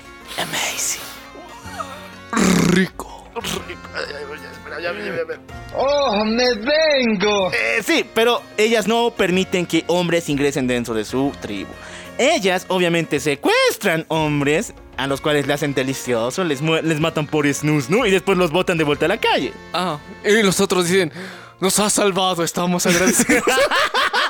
No, y de hecho, en Ocarina of Time, que es otro juego que vamos a, si quieren, lo podemos subir, se cuentan historias muy mórbidas de cuates de la aldea de los, de los poblarinos de, de Hyrule que escapaban al desierto para que sean secuestrados por las chicas, las Gerudo. Y decían, oh chicos, a mí, a mí, muerte por snus, yo soy su sacrificio. Muy guaso. Entonces, Muy rico, eh. Cualquier hombre que no sea invitado por motivos de snus, ¿no? Asesinado, güey. No, por- entonces, nuestro querido héroe, el Link, tiene que tomar una decisión difícil. Sí, muchacho. Como en cada juego. Sí. Entonces, él agarra los trapos de, cual- de una bailarina Gerudo y se pone súper sexy para ingresar en la ciudad y por fin lo logra, haciendo pensar que es una chica. Pero, pero saben que no, ¿verdad? ¿O no? Eh, bueno, chicos, hay muchos confundidos gracias a esta sensualidad. Y uno de los confundidos, el cual es ni más ni menos que el maestro Gak. Sí, muchachos, este viejito pervertido, o sea, si hay trapitos y hay chicas, pues viejo pervertido que roba truzas, muy japonés. tradición. Tradición de Nintendo. Sí, muchachos, el maestro Gog es un viejito horriblemente pervertido, el cual atacaba a las Gerudo y por alguna razón con sus poderes de ninja, porque él es un Sheikah, por si acaso, o sea, de la tribu de los ninjas. Ya. Este tipo eh, usaba sus poderes para moverse de un lugar a otro y que las Gerudo no puedan atraparlo. Entonces trató de seducir a Link, güey, perseguirle, hacerle cositas. Pero descubrió que, oh no, esta chica tiene más cambio que cualquier otra cosa. Tú no eres chica, eres un vato. Ahora te enfrentarás a tu muerte. Es que a él no, no pensó que compito es más rico. sí, muchachos, a él no le gustan los trapitos. Y se enfrentan en batalla y nuestro querido Link le derrota. Por lo cual, una vez que las Gerudo ven que ha salvado a su tribu de este maldito pervertido, le permiten quedarse como hombre. O sea, quítate los trapos, haces el ridículo nomás. Sea, quítate los trapos y deja de ser un trapito. Ponte tus buenos trapos y ven a nuestra ciudad. Sí, muchachos. Aquí conocemos que la matriarca, la, la reina de este mundo de las Gerudo, es una pequeña Loli llamada Yuri. Esta pequeñita es una de las pocas que pudieron ver el momento cuando su ex matriarca, hace 100 años, la campeona, la que conducía el- la bestia divina del camello del trueno, murió ante eh, conduciendo esa bestia. Esta campeona, ex campeona, se llamaba Urbosa. Y nos presenta una escena muy chuprable. Muy divertido. Amor, sentimientos. ¿Hetero o.? Hétero. A ver, ya. Urbosa eh, era la me. Bueno, aparte de Impa, o sea, hasta la princesa Zelda tiene niveles de amigas, ¿no? Mira. Impa es su disque amiga con sierva, pero Urbosa es su mejor amiga, amiga, amiga. Ya. O sea, las chicas tienen niveles de amigas. Lo importante es que Zelda eh, tenía una confianza muy cercana a Urbosa y le contaban muchos secretos, todo lo que pasaba. Y aquí nos revelan parte de por qué miércoles Zelda odiaba a Link, por qué siempre se alejaba de ella. Y lo que nos cuenta Urbosa al pequeño Link es que Zelda está muy cansada. ¿Por qué? Cuando era De escaparse, pues. sí. Cuando era muy pequeña, trató de eh, descubrir su poder de la Trifuerza. Trató de despertar la Trifuerza. Lamentablemente, en ninguno de sus intentos lo había logrado. Y después se sintió tan inútil una y otra vez que empezó a investigar las ruinas, ser un oficial científico. Y sí, en este juego hacen mucho hincapié en esa mamada. Puede Zelda ser. es científica. Ah, o- o Puede sea, ser princesa, güey. Puede ser princesa, pero científica. Esa de que es. eh, ay, ¿qué se dice? Barbie. Sé lo que quieras. eh, sí, pero ¿qué, qué se les dice? Arqueóloga. Eh, Ah, arqueóloga. arqueóloga. Puede ser arqueóloga. Entonces sí, muchachos, nuestra querida Zelda es lo que quiere ser. Es princesa, es arma del día del juicio, es sacerdotisa de Hyrule y científica.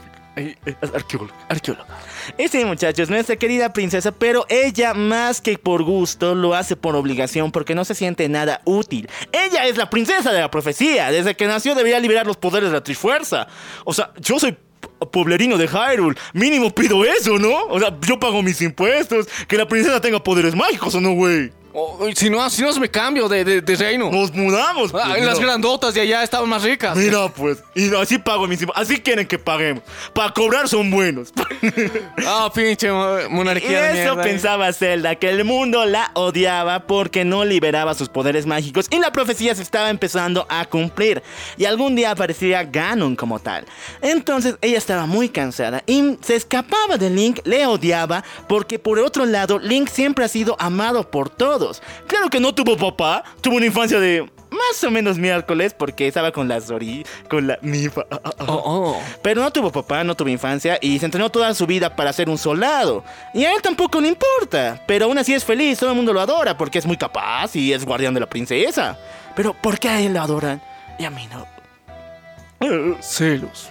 Envidia. Envidia. La princesa del huerfanito. Ay no, pero estas cosas solo pasan en novelas, güey. Y en Zelda. Y así es como nuestra querida Zelda se siente muy mal. Pero entonces Urbosa le pide algo a Link.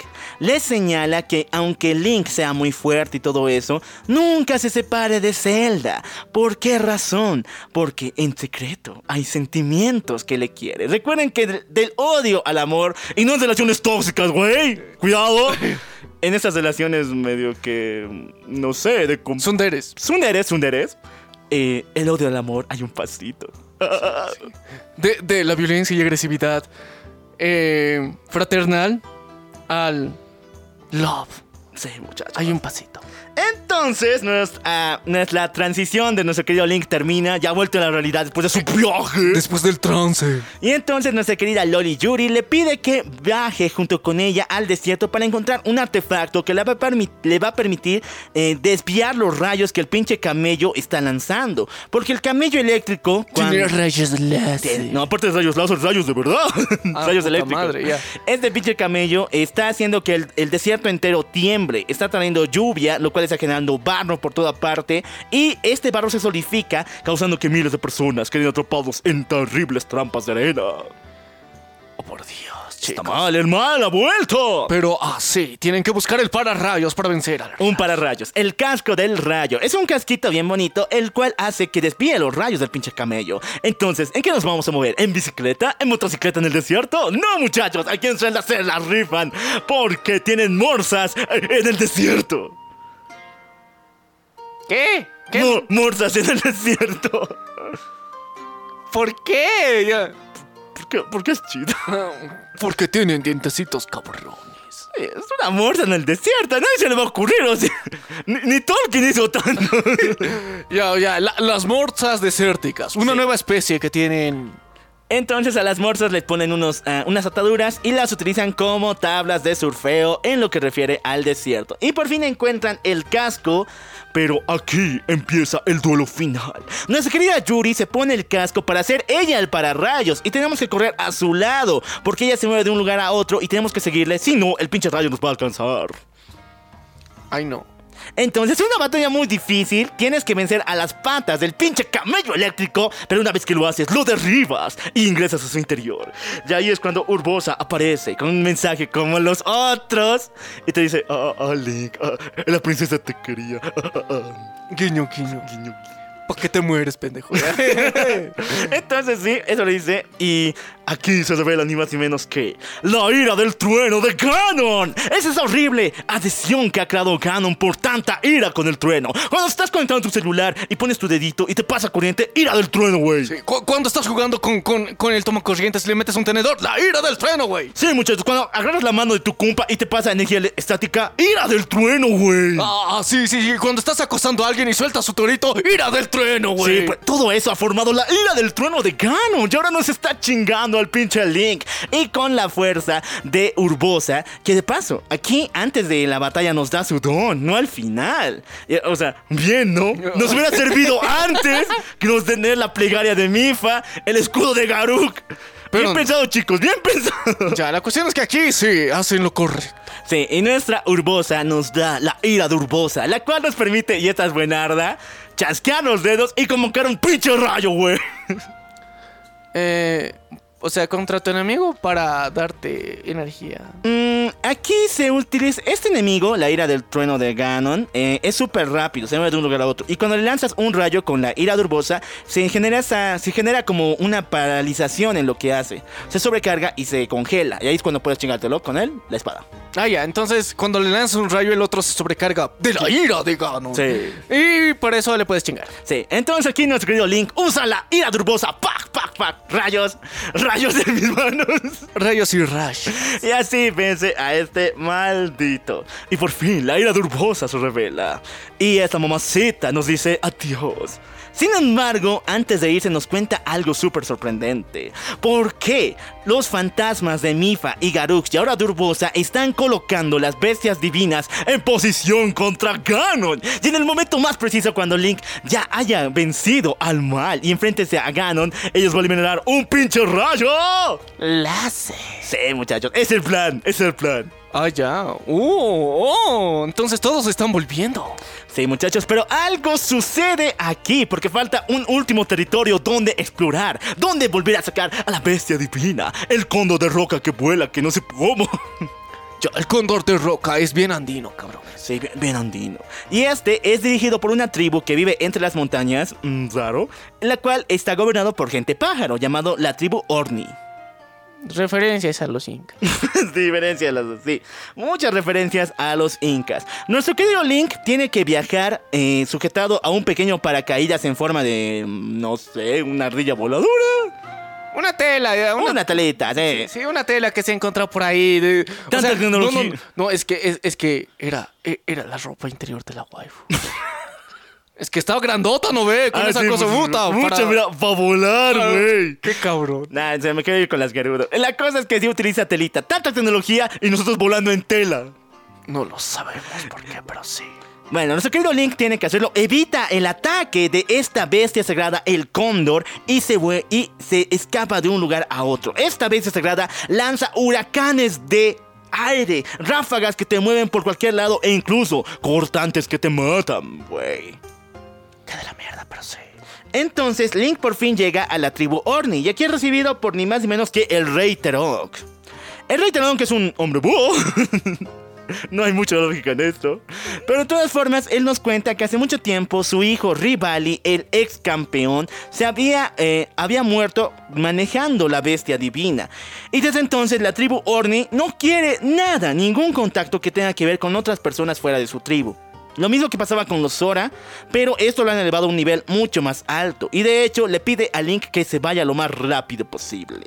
Bro, andate. O sea, traes mala suerte, cabrón. Eres muy kencha. Che, muy cancha. Entonces, adecuado, adecuado para este. Entonces, nuestro querido Link tiene el trance, güey. El trance. Una vez que. Porque, porque le ve al viejito y le dice, ah, cabrón, era su jefe, no venga. ah, sí, ya me acuerdo. Empieza el trance. El trance. Y bueno, muchachos, el trance es el siguiente porque Rivali era el enemigo de Link. Y no solamente por las habilidades, en el amor. Oh, por Dios. Sí, había un triángulo amoroso. Le robar hombre su- pájaro con la princesa. Ah, con la princesa. Sí. Puta madre. Muchachos, eh, Link fue elegido como campeón de la, de la princesa, su guardián, pero Rivali quería siempre esa posición. Y una vez que se enteró de que Link fue elegido como tal, toda su vida se la dedicó a hacerle vida cuadritos a Link. De ese se... Cada día iba contra Link, les retaba duelos, siempre peleaban uno sobre otro. Pero poco a poco, Rivali y Link se dieron de cuenta de que estos duelos eran para mostrar sus sentimientos. Y no eran enemigos, sino eran amigos. Los amigos son amigos. Ya, ok. O sea, dan putazos. O sea, pana a putazos. Van a putazos. Mejor forman. Mentira, no, chicos, no. Pana a putazos, pana a putazos. O sea, putazos. Pasa muy seguido. En Latinoamérica sí. Sí, en Latinoamérica pasa muy seguido. Entonces, ¿cómo se supone que este cabrón es inca? Entonces, de puta madre, o sea, transmitiendo las costumbres a los gringuitos. Ya no sé si sentirme homenajeado o no, muchachos. Ok, volvamos al presente. Una vez que Link recuerda a su amigo Rivali, al cuate con el cual se daba putazos, pero ahora ya no y está triste, se encuentra con ni más ni menos que el hermano menor de Rivali. Teba, el cual es un rebelde en contra de su padre. Él está montando un ejército, el cual va a lanzarse contra la bestia divina y va a poner fin a esa tortura. Porque la pinche bestia, al lanzar tantos eh, huracanes y ráfagas, está causando que nunca salga el pinche sol en el territorio de los Orni. Y todo el mundo se está congelando con una lluvia, una nieve permanente. Hace mucho frío, bro. Y ya no hay comida. Ya no hay comida, entonces Teba quiere lanzarse en un ataque especial y le pide a Link toda su ayuda posible. Link se sume encima de Teba y esto es lo más feo. No sé cómo han hecho este nivel del diablo, del diablo, güey. Tienes que volar encima del hombre pájaro de Teba, te lanzas, en el área tienes que lanzar flechas a 7 puntos determinados y si no lo haces, te caes y te mueres y vuelves a iniciar. No importa cuán- si tenías 6, güey, 6 puntos y te faltaba un hito, si la fallas, te mueres. Entonces, mientras caes en tu paracaídas de la tanga de, de, de la waifu grandota, tienes que atinarle tu flechazo a seis puntos. Sí, obviamente que Antes es de- imposible. Cuando tú estás cayendo, tienes que dirigirte hacia donde está Teba. Te- Teba da una vueltita y se envuelve y te agarra. Ah, ya. Si no te agarra, ya fue. Ah, ya. Entonces tienes que calcular bien. Calcular demasiado bien, porque esta madre, este pinche cóndor de roca, se mueve. Es como ese nivel de, de- del GTA cuando tienes que conducir el dron, ¿ya? Sí, muchachos.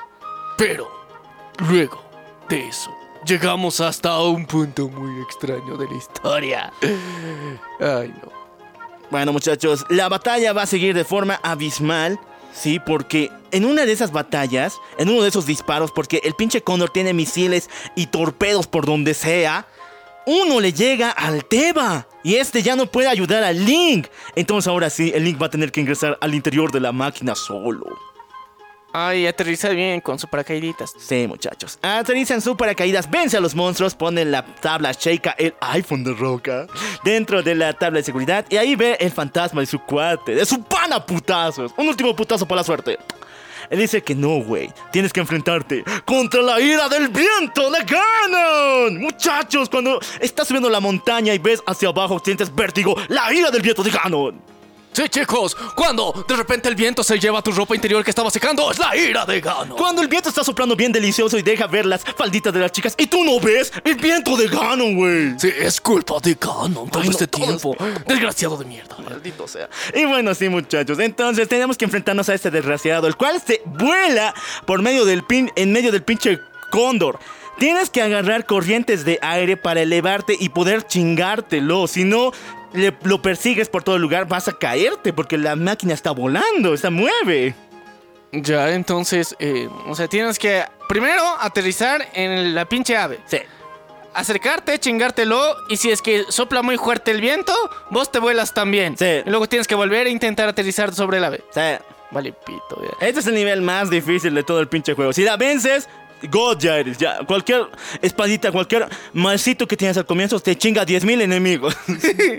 ok, una vez que vences a la ira del viento de Ganon, eh, te encuentras con Rivali una vez más. Y él te da un regalito, el cual te hubiera servido, así como Urbosa, al comienzo, güey. Escucha, el regalo que te da Rivali es volar.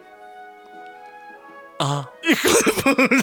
Es que estaba celoso de esa tanguita que usabas para volar. Yo creo que había que igual. O sea, no ha hecho por pana, lo ha hecho porque todavía hay fuego. Yo creo que es una última bromita. Es de, es de chill. Eh, eso te hubiera ayudado a vencer, toma. Vas a volar, vas a volar. Ah. Ni modo. Nintendo. Nintendo, muchachos. Ahora sí, nuestro querido Link usa sus habilidades de Super Vuelo Saiyajin para llegar de vuelta hacia la tribu Sheikah. Y aquí Impa le dice que vaya a un bosque secreto, el bosque Korij- Kojiri, donde se encuentra un árbol celestial, un árbol antiguo llamado el Gran Árbol Deku. Y él, él es el único que sabe dónde se encuentra la espada que desota la oscuridad, la mejor espada de todas, la de la profecía, la Master Sword, la espada maestra, güey. ¿Está en un árbol? Eh, no, está dentro de la tierrita, pero un árbol está cuidando. Un árbol vivo, Ah. árbol pana. Ok, ok, ok. Ya. Vamos en busca del pinche árbol, ya. Este bosque es una de las cosas más fumadas que he visto. Yo sé que se agarra mucho de la cultura de los yokai y todo eso, pero no se pasen, todo aquí está vivo. Estás caminando por un buen caminito y el camino se mueve, los árboles te agarran, aparecen duendes con hojitas. No, no, no. Es, es el bosque de los automoriciones. Ay, no, no, no, ya, ya, ya. Depre, depre. Y ahora sí, muchachos, llega el momento más especial, porque Link, una vez que termina de cruzar todo el bosque, se encuentra en un claro, con una espada clavada en la pinche tierra. Y esa espada despide un gran poder mágico por todas partes. Esa es la espada, güey. Esa es, esa, esa mera. Es la mera espada, chicos. La espada maestra. Sí. Nuestro querido Link trata de sacarla, pero no puede lograrlo. La espada lo rechaza a él. ¿Por qué es indigno? Es indigno, muchachos. Link no sabe qué hacer. Con todas sus fuerzas trata de sacarlo, pero no puede. Entonces, de la nada, un pinche árbol le habla. El árbol Deku ha hablado. Y le dice, bro, bro, te olvidaste de algo. Ah, algo muy importante. Y ahí es cuando le revela la última memo- memoria de Link. Bueno, hay muchas más, pero... Este es el último trance. ya. Eh, el último trance, después se revelan otras cosas, ¿ok? El último trance es cuando el árbol Deku, el árbol Deku le dice, recuerda. el árbol ridículo. Recuerda. Y ahí le muestra que la princesa Zelda, después de salvar a Link del ataque de Ganon, se enfrentó contra el maldito y utilizó la Trifuerza para derrotarlo, paralizarlo y encerrarlo en una especie de corazón palpitante hecho de, me- de metal dentro del palacio. Y de hecho, ella se encerró junto con Ganon, creando un lazo mágico, venciéndolo durante 100 años. La princesa sigue viva dentro de ese horrible cúpula de metal, peleando con el maldito enjandro. Pero otras partes de Ganon han escapado y se han apoderado de las Sí, bestias. Sí, sí, muchachos, eso ha pasado. Eso, su- sus iras bien fuertes, ¿no hemos dicho? Si bien fuertes esos cabrones. Entonces, parte igual de la princesa pudo, es parte de la magia de la princesa, pudo escapar. O sea, todo el tiempo se quejaba de que su magia no funcionaba, pero en el preciso momento, cuando Ganon estaba a punto de atacar a su novio, ¿el novio? Entonces ahí su magia despertó, güey, el poder del amor. el poder del amor hizo que La trifuerza. la Trifuerza despertara. Sí, y así la princesa usó parte de su magia para salvar a Link, mandarlo a la cabina de recuperación. Pero fuera de eso, viajó al bosque Kojiri antes de desaparecer y entregarse completamente a su batalla con Ganon. Y aquí pudo clavar la espada en la tierra y le pidió al árbol Deku que por favor cuidara esa espada hasta que llegue el verdadero heredero, el verdadero hombre digno que pueda sacarla. Y aquí pasa algún momento bien romántico, así que ¿dónde está mi música? Estábamos escuchando la música romántica. Sí, muchachos. ¿Por qué? La princesa Zelda ya estaba a punto de despedirse, estaba desapareciendo su esencia mágica para volver a pelear con Ganon una vez más. Y ahí es cuando le dice: Querido árbol Deku, aparte de guardar la espada, ¿puedes hacer un favor? Eh, necesito decirle algo muy importante a Link. Yo lo. Y ahí, precisamente, el árbol Deku lo para y dice: No, princesa. Las cosas realmente importantes Las tienes que decir tú, pendeja. Las cosas realmente importantes, las que salen del corazón, se dicen en persona. Y así el árbol Deku hace que la princesa calle y vuelva a desaparecer hasta el día en que vuelva su amado. Y ahora Ah. sí, Link. Ahora sí, chicos, recuerden eso, recuerden lo que dijo ese puto arbolito. Oye, sí. Es importante, o sea, ¿qué, estar declarándose por celular? ¿Qué mamada es esa? Aquí no, o sea, tenían las, los iPhones de piedra y aún así dijeron, no, güey, en persona. En persona, árbol Deku. El árbol Deku tiene razón. Sí, muchachos. El Eh, árbol de- Deku es el cupido. escupido aquí en esta historia. Entonces, con el poder del amor de su waifu, el Link está mamado, güey, ¿o no? Sí, ahora sí, me voy a chingar a No hay espada que me detenga. Entonces el Link agarra la espada. Pero antes el árbol Deku le dice, güey, ahora que estás motivado, la espada va a tratar de nuevo de hacer un lazo contigo. Pero el lazo es muy peligroso. ¿Por qué? Si tú dudas, te va a empezar a matar y a arrebatar la vida. Así que, güey, tienes que estar seguro. Y no es, no es, no, es, es mamada. No es mamada. Tengan cuidado. A mí me ha pasado dos veces, por si acaso. Eh, no es mamada. Cuando agarras y tratas de sacar la espada, todo tu conteo de vida empieza a bajar así rapidito. Y tienes que apretar A hasta lograrlo, si no te mueres. Entonces ahí pones tus dotes de telegrafista y pones a presionar A hasta la muerte. Sí, muchachos. Y así es como Link saca la pinche espada. El poder se ha revivido. Esa espada derrotará al pinche Ganon. Y ahora sí, muchachos. Nuestro querido Link está a punto de irse. Sin embargo, el árbol Deku le señala que hay un arma igual de poderosa que la espada. El arco que manejaba la, la princesa. El arco de luz. Tenemos que encontrarlo sí o sí, o si no, no derrotaremos al pinche Ganon. Así que, ahora el único objetivo es el pinche castillo, muchachos. Recuerden siempre que ahora las bestias sagradas están apuntando con rayo láser por todas partes, ¿no? Una vez que eh, tú tengas eh, todo listo, te enfrentes contra Ganon, las bestias van a liberar un rayo láser que va a terminar con la vida de ese engendro. Entonces, una vez con la espada, nos vamos con la viejita Impa para que ella nos dé la bendición. Va- vaya con Dios. Vaya con Dios, hijo. Eso, y entonces por fin nos vamos hacia esa última aventura. Y esto es horrible porque es una masacre. Nos dan tiempo, de creo que de un minuto o dos minutos, para que hagamos el camino desde la tribu Sheikah hasta el castillo. Donde, aparte que tienes que luchar contra el reloj, tienes que pelear con kilos y kilos de fucking monstruos, de fucking guardianes malditos. Y sí, tienes que hacerlo solito. Sí, mucho. No, Y ahí te ayuda a volar. a volar. Pero no te vuelas todo el rato. De hecho, aquí pasa algo. Nuestra querida Impa te da un caballo especializado, el cual ha sido creado por la tribu Sheikah, el cual se llama Epona. Ya, Epona, te va. ¿Qué, qué tiene que se le pone? No, él te lleva, porque volar te funciona por un cierto tiempo, tampoco tanto. O sea, no, te quita vida también si es que estás. no, encima del caballo no te quita tanta vida. Ya. Bueno, si, si te derriban, sí. O sea, el enemigo derriba el caballo y tú te caes, y te- cuando estás fuera del caballo sí te quita vida. Ah, ya, entonces con el caballo tienes más por- oportunidad de vencer a todo esto y jugarle albergas por tiempo limitado. Sí, una vez que ingresas al palacio, te enfrentas a versiones satánicas de Ganon. Pero aquí es algo curioso porque en otros juegos de Legend of Zelda hay otras versiones de Ganon que son, es un hombre bestia, es un hombre cerdo, es un hombre gordo. Y todos estos aparecen en esta. Todas sus versiones antiguas de los antiguos juegos aparecen como enemigos secundarios. Están listos ahí para chingarte.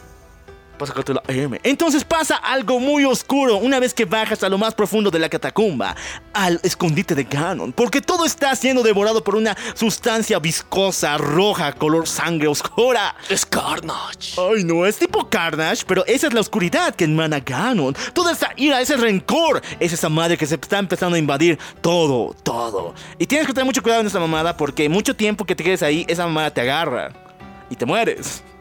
Tienes que correr sabiendo a dónde estás caminando.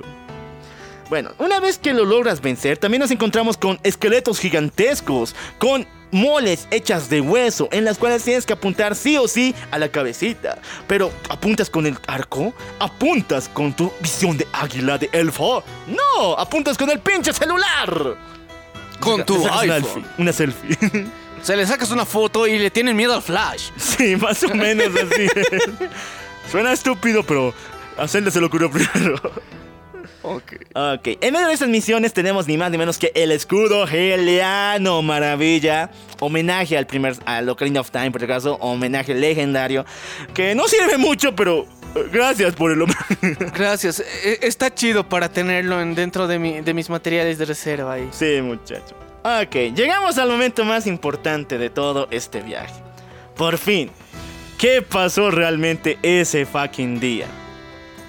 Una vez que la princesa Zelda había llamado a los campeones para que se enfrentaran a Ganon, ella atacó primero. ¿Por qué? Porque esperaba que de alguna forma la magia que estaba dentro de su ser despertara y no quería herir ni tampoco que sus compañeros, los campeones, salieran heridos. Y ella prefería atacar primero y recibir todo el ataque. Si ella moría, de alguna forma los demás saldrían vivos.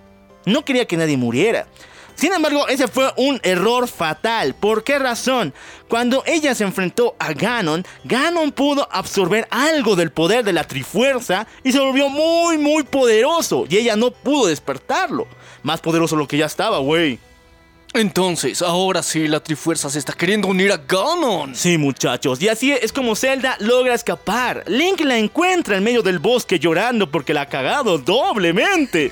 Pero ahí es cuando Link le dice, no, chica, No, baby. no, baby. Yo no te odio. Nadie te odia. O sea, todos... eh, la gente es estúpida. La gente no entiende de que tú realmente no eres la elegida, pero en sí no tenemos que esperar eso de ti. Solamente tenemos que esperar de que tú sigas tu camino.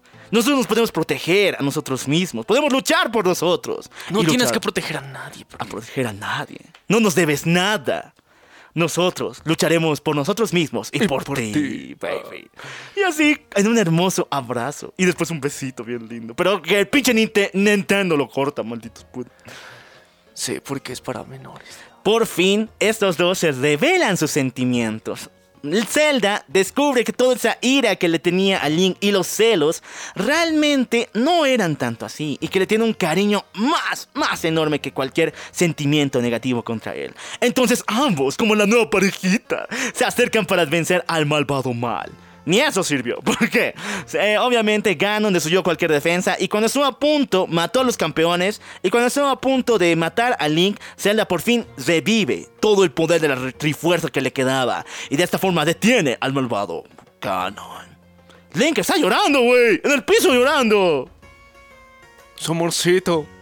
Su, su única pareja. Estable, real, formal. Sí. Hasta la fecha. Se sacrificó por él. Sí, ahora es momento de romper huesos, viejo. Huesos de demonio.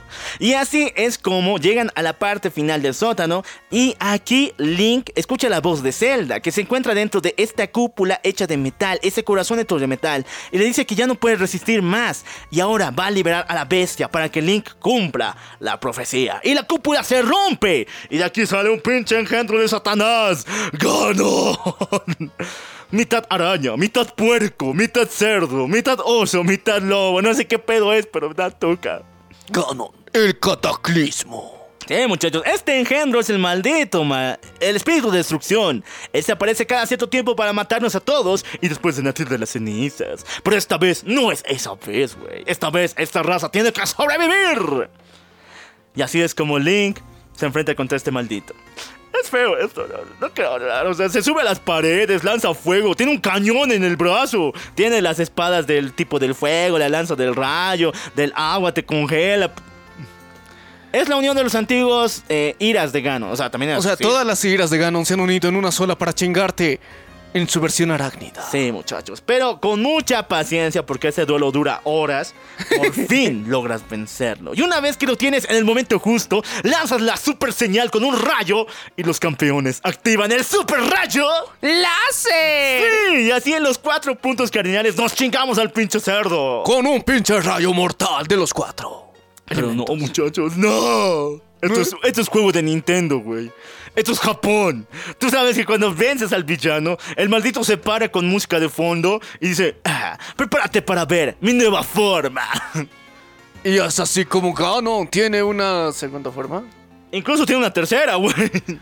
En la segunda es más máquina que otra cosa, está hecho completamente de roca. Claro que no es tan poderoso como el anterior, pero aún así este maldito es mucho más rápido. Y cuando te lo chingas, casi finalizando su vida, tiene una pinche tercera forma de pinche fuego total. Y ahora sí he llegado a mi forma final. Sí, muchachos, muy difícil de agarrarlo por cualquier parte. Y el pinche rayo ya no se puede repetir. Así que Link tiene que pelear solito. Con su espadita. Y así, con mucha suerte, mucha energía y paciencia, Link vence a Ganon por fin. Pero aquí sucede algo muy demoníaco. ¿Por qué razón? Y esta es como el, el nexo con lo que sería la secuela de Breath of the Wild. ¿Por qué razón? Porque este Ganon no es el verdadero. ¿Qué? No es el verdadero, güey. Porque esa cosa tipo roja, tipo Carnage, sale de su cuerpo y esta escapa sin que Link pueda detenerlo. Ese era el villano que derrotamos, ese engendro, el cual está viviendo, está col- con, moviendo la colita, sano y salvo. Entonces, Ahora nos toca enfrentar al puerco. No, es literal, e- es un puerco, es un marrano, es un marrano gigantesco. ¿ya? Ese es el Ganon de verdad. El otro era como su superpoder, más o menos. Muchos creen que es parte de la trifuerza que la princesa Zelda le ha dado. Ya. Esa eh, cosa era esa tipo Carnage que ha escapado. Y ahora se ha vuelto en un pinche cerdo gigante de juegos. Pero en todo eso no encontramos el pinche arco de luz. ¿Qué vamos a hacer, güey? Pero de la nada. Y esta fue una de las mayores mamaciones que he visto en mi vida. De la nada, la princesa Zelda dice, Link, necesitas mi ayuda, así que te daré mi arma. Y desde el cielo baja el arco de luz. Lo busqué por medio, medio calabozo, en cada parte del pinche castillo. Y me sale en el cielo, güey. En el cielo, güey. En el cielo, en el aire. A ver, chicos, de verdad, o sea, les juro que, que no sabías dónde putas podías encontrar esa maldita cosa. Y de repente, por arte, te parece magia. O sea, no mames, o sea. En el aire, bo, en el aire.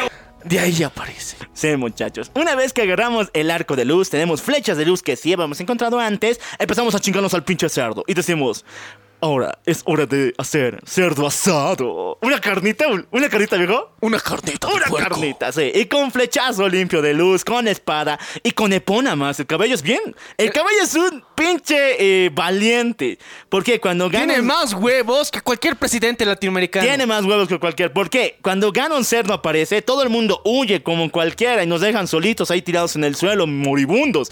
El pinche caballo nos alza, nos arrastra y nos salva. Y cuando el pinche Ganon Cerdo se acerca a nosotros, el caballo no duda y corre contra el maldito. Y dice, ponte trucha, cabrón. Prepara el arco, prepara la flecha, que este es el golpe final. Sí, muchachos, y así con un flechazo, nuestro querido Link vence al pinche cerdo. Pero el pinche cerdo no tenía más y libera su forma final. Pero una vez que ya es una especie de. O sea, su piel se parte y se vuelve una especie de carne palpitante llena de oscuridad, bien horrible. Serio, es bien feo. Tipo Venom. Ya, ya fue nuestra obra, o sea, ya, ya nos podemos despedir porque ya no podemos vencer más, ya no tenemos más flechas de luz. En ese momento, del cielo, baja una luz divina. Y ahí viene nuestra novia, viene nuestra waifu. La princesa Zelda ha aparecido, se ha materializado, ha podido sobrevivir después de 100 años con su magia y la trifuerza. Y ahora con la trifuerza, le- por fin destruye al pinche Ganon. Ahora sí, ya, ya, ya, ya fue, ya. ya, ya, Eh, ya no hay más la, oro. la quinta es la vencida. La quinta es la vencida, muchachos, la quinta. y así termina esta historia. Nuestra querida Zelda dice que gracias al poder de la Trifuerza ha podido materializarse y conservar su cuerpo y su lindura. Y actualmente ella nos dice que eh, nosotros ya hemos llegado a este punto tan importante de salvar el reino, pero ya no hay un reino que salvar, güey. O sea, todo está pinche destruido, ¿no? Eh, eh, sí, sí, técnicamente sí, chicos. Entonces, el Link le- entonces, ahí es cuando el Link debería decir, ¿y si empezamos otro, mamacita? Sí, y, y- y si le multiplicamos la población. Pero contigo, no, como él dice, ya, ya, todo. Entonces, nuestra querida Zelda dice, ¿qué tal si viajamos por el mundo descubriendo más reliquias, muchas más tradiciones, costumbres, y descubrimos dónde se fue esa cosa como Carnage? ¿Qué tal? ¿Te da la idea? A ver, a ver, cabrón. Yo pensaba que esa cosa de Carnage se ha vuelto el cerdo. No, no, el cerdo era Ganon. Ya. Esa cosa Carnage era otra cosa, un enemigo que lo vamos a ver en la secuela, ¿ok? Ah, ya, que, que técnicamente estaba ayudando a Ganon. Sí. Y muchas personas piensan que esa ha sido parte de la trifuerza que se ha escapado de la princesa y que le dio superpoderes más poderosos a Ganon. Pero es una, una trifuerza malvada. Sí, es que ha escapado. Allá. Pero mientras tanto ellos van a ir por el mundo como elfos a conocer cultura, costumbres y coger. Obviamente. Ya sabemos que lo van a hacer, sabemos. Es Japón, Son 100 años, es bro. RPG, mira, Sí, todos, eso- todos lo se cumple, tabla, las reglas. Ya muchachos, entonces antes de que ellos se vayan, el rey da la venia. Dice, Da la venia. "O- o- oye, oye, Link. O sea, eres el héroe, ¿no? pues te doy a, a la princesa. Sí. Y así es como el rey junto con los cuatro campeones se desaparecen. Sus almas ya han ayudado suficiente. Nos despedimos de estos campeones. Dime, dame, fa, maldita sea. Te voy a, voy a ir al cielo y te voy a encontrar. Y sí, ellos por fin te desaparecen. Pero algo sucede en la escena post-crédito de Legend of Zelda. Porque nos revelan con ni más ni menos que la princesa ya no tiene la trifuerza. Eh, ¿Pero qué? ¿Por qué? La princesa nos revela que para poder materializarse en este mundo y de nuevo vivir su fantasía de amor ahora con el Link, tuvo que sacrificar el poder de la Trifuerza. Además que ya no les quedaba mucho. Así que ahora, aparte de encontrar al pinche engendro Carnage, tienen que buscar la Trifuerza. La trifuerza, bro. Otra vez. Así termina esta grandiosa historia de Breath of the Wild, esta buenarda. Y si quieren algo, un universo paralelo bien jodido, ahí tienen que jugar el eh, Hyrule Warriors eh, Age of Calamity. Ese Ya. es un universo paralelo de esta historia que hemos hablado. Y también hay otros universos que todavía no hemos descubierto y no hemos contado aún de Legend of Zelda. Pero si quieres conocerlo, recuerda compartir este episodio todas las veces que sean posibles para que nosotros sepamos bien que quieres realmente eh, que, que, que, que hagamos otro episodio. Y no te olvides de algo sumamente importante. Y traía la puta de tu hermana. Así que chicos, Yo soy el Loco Alf. yo soy Minion, Y esto fue. la venganza del troll. Nos vemos a la próxima.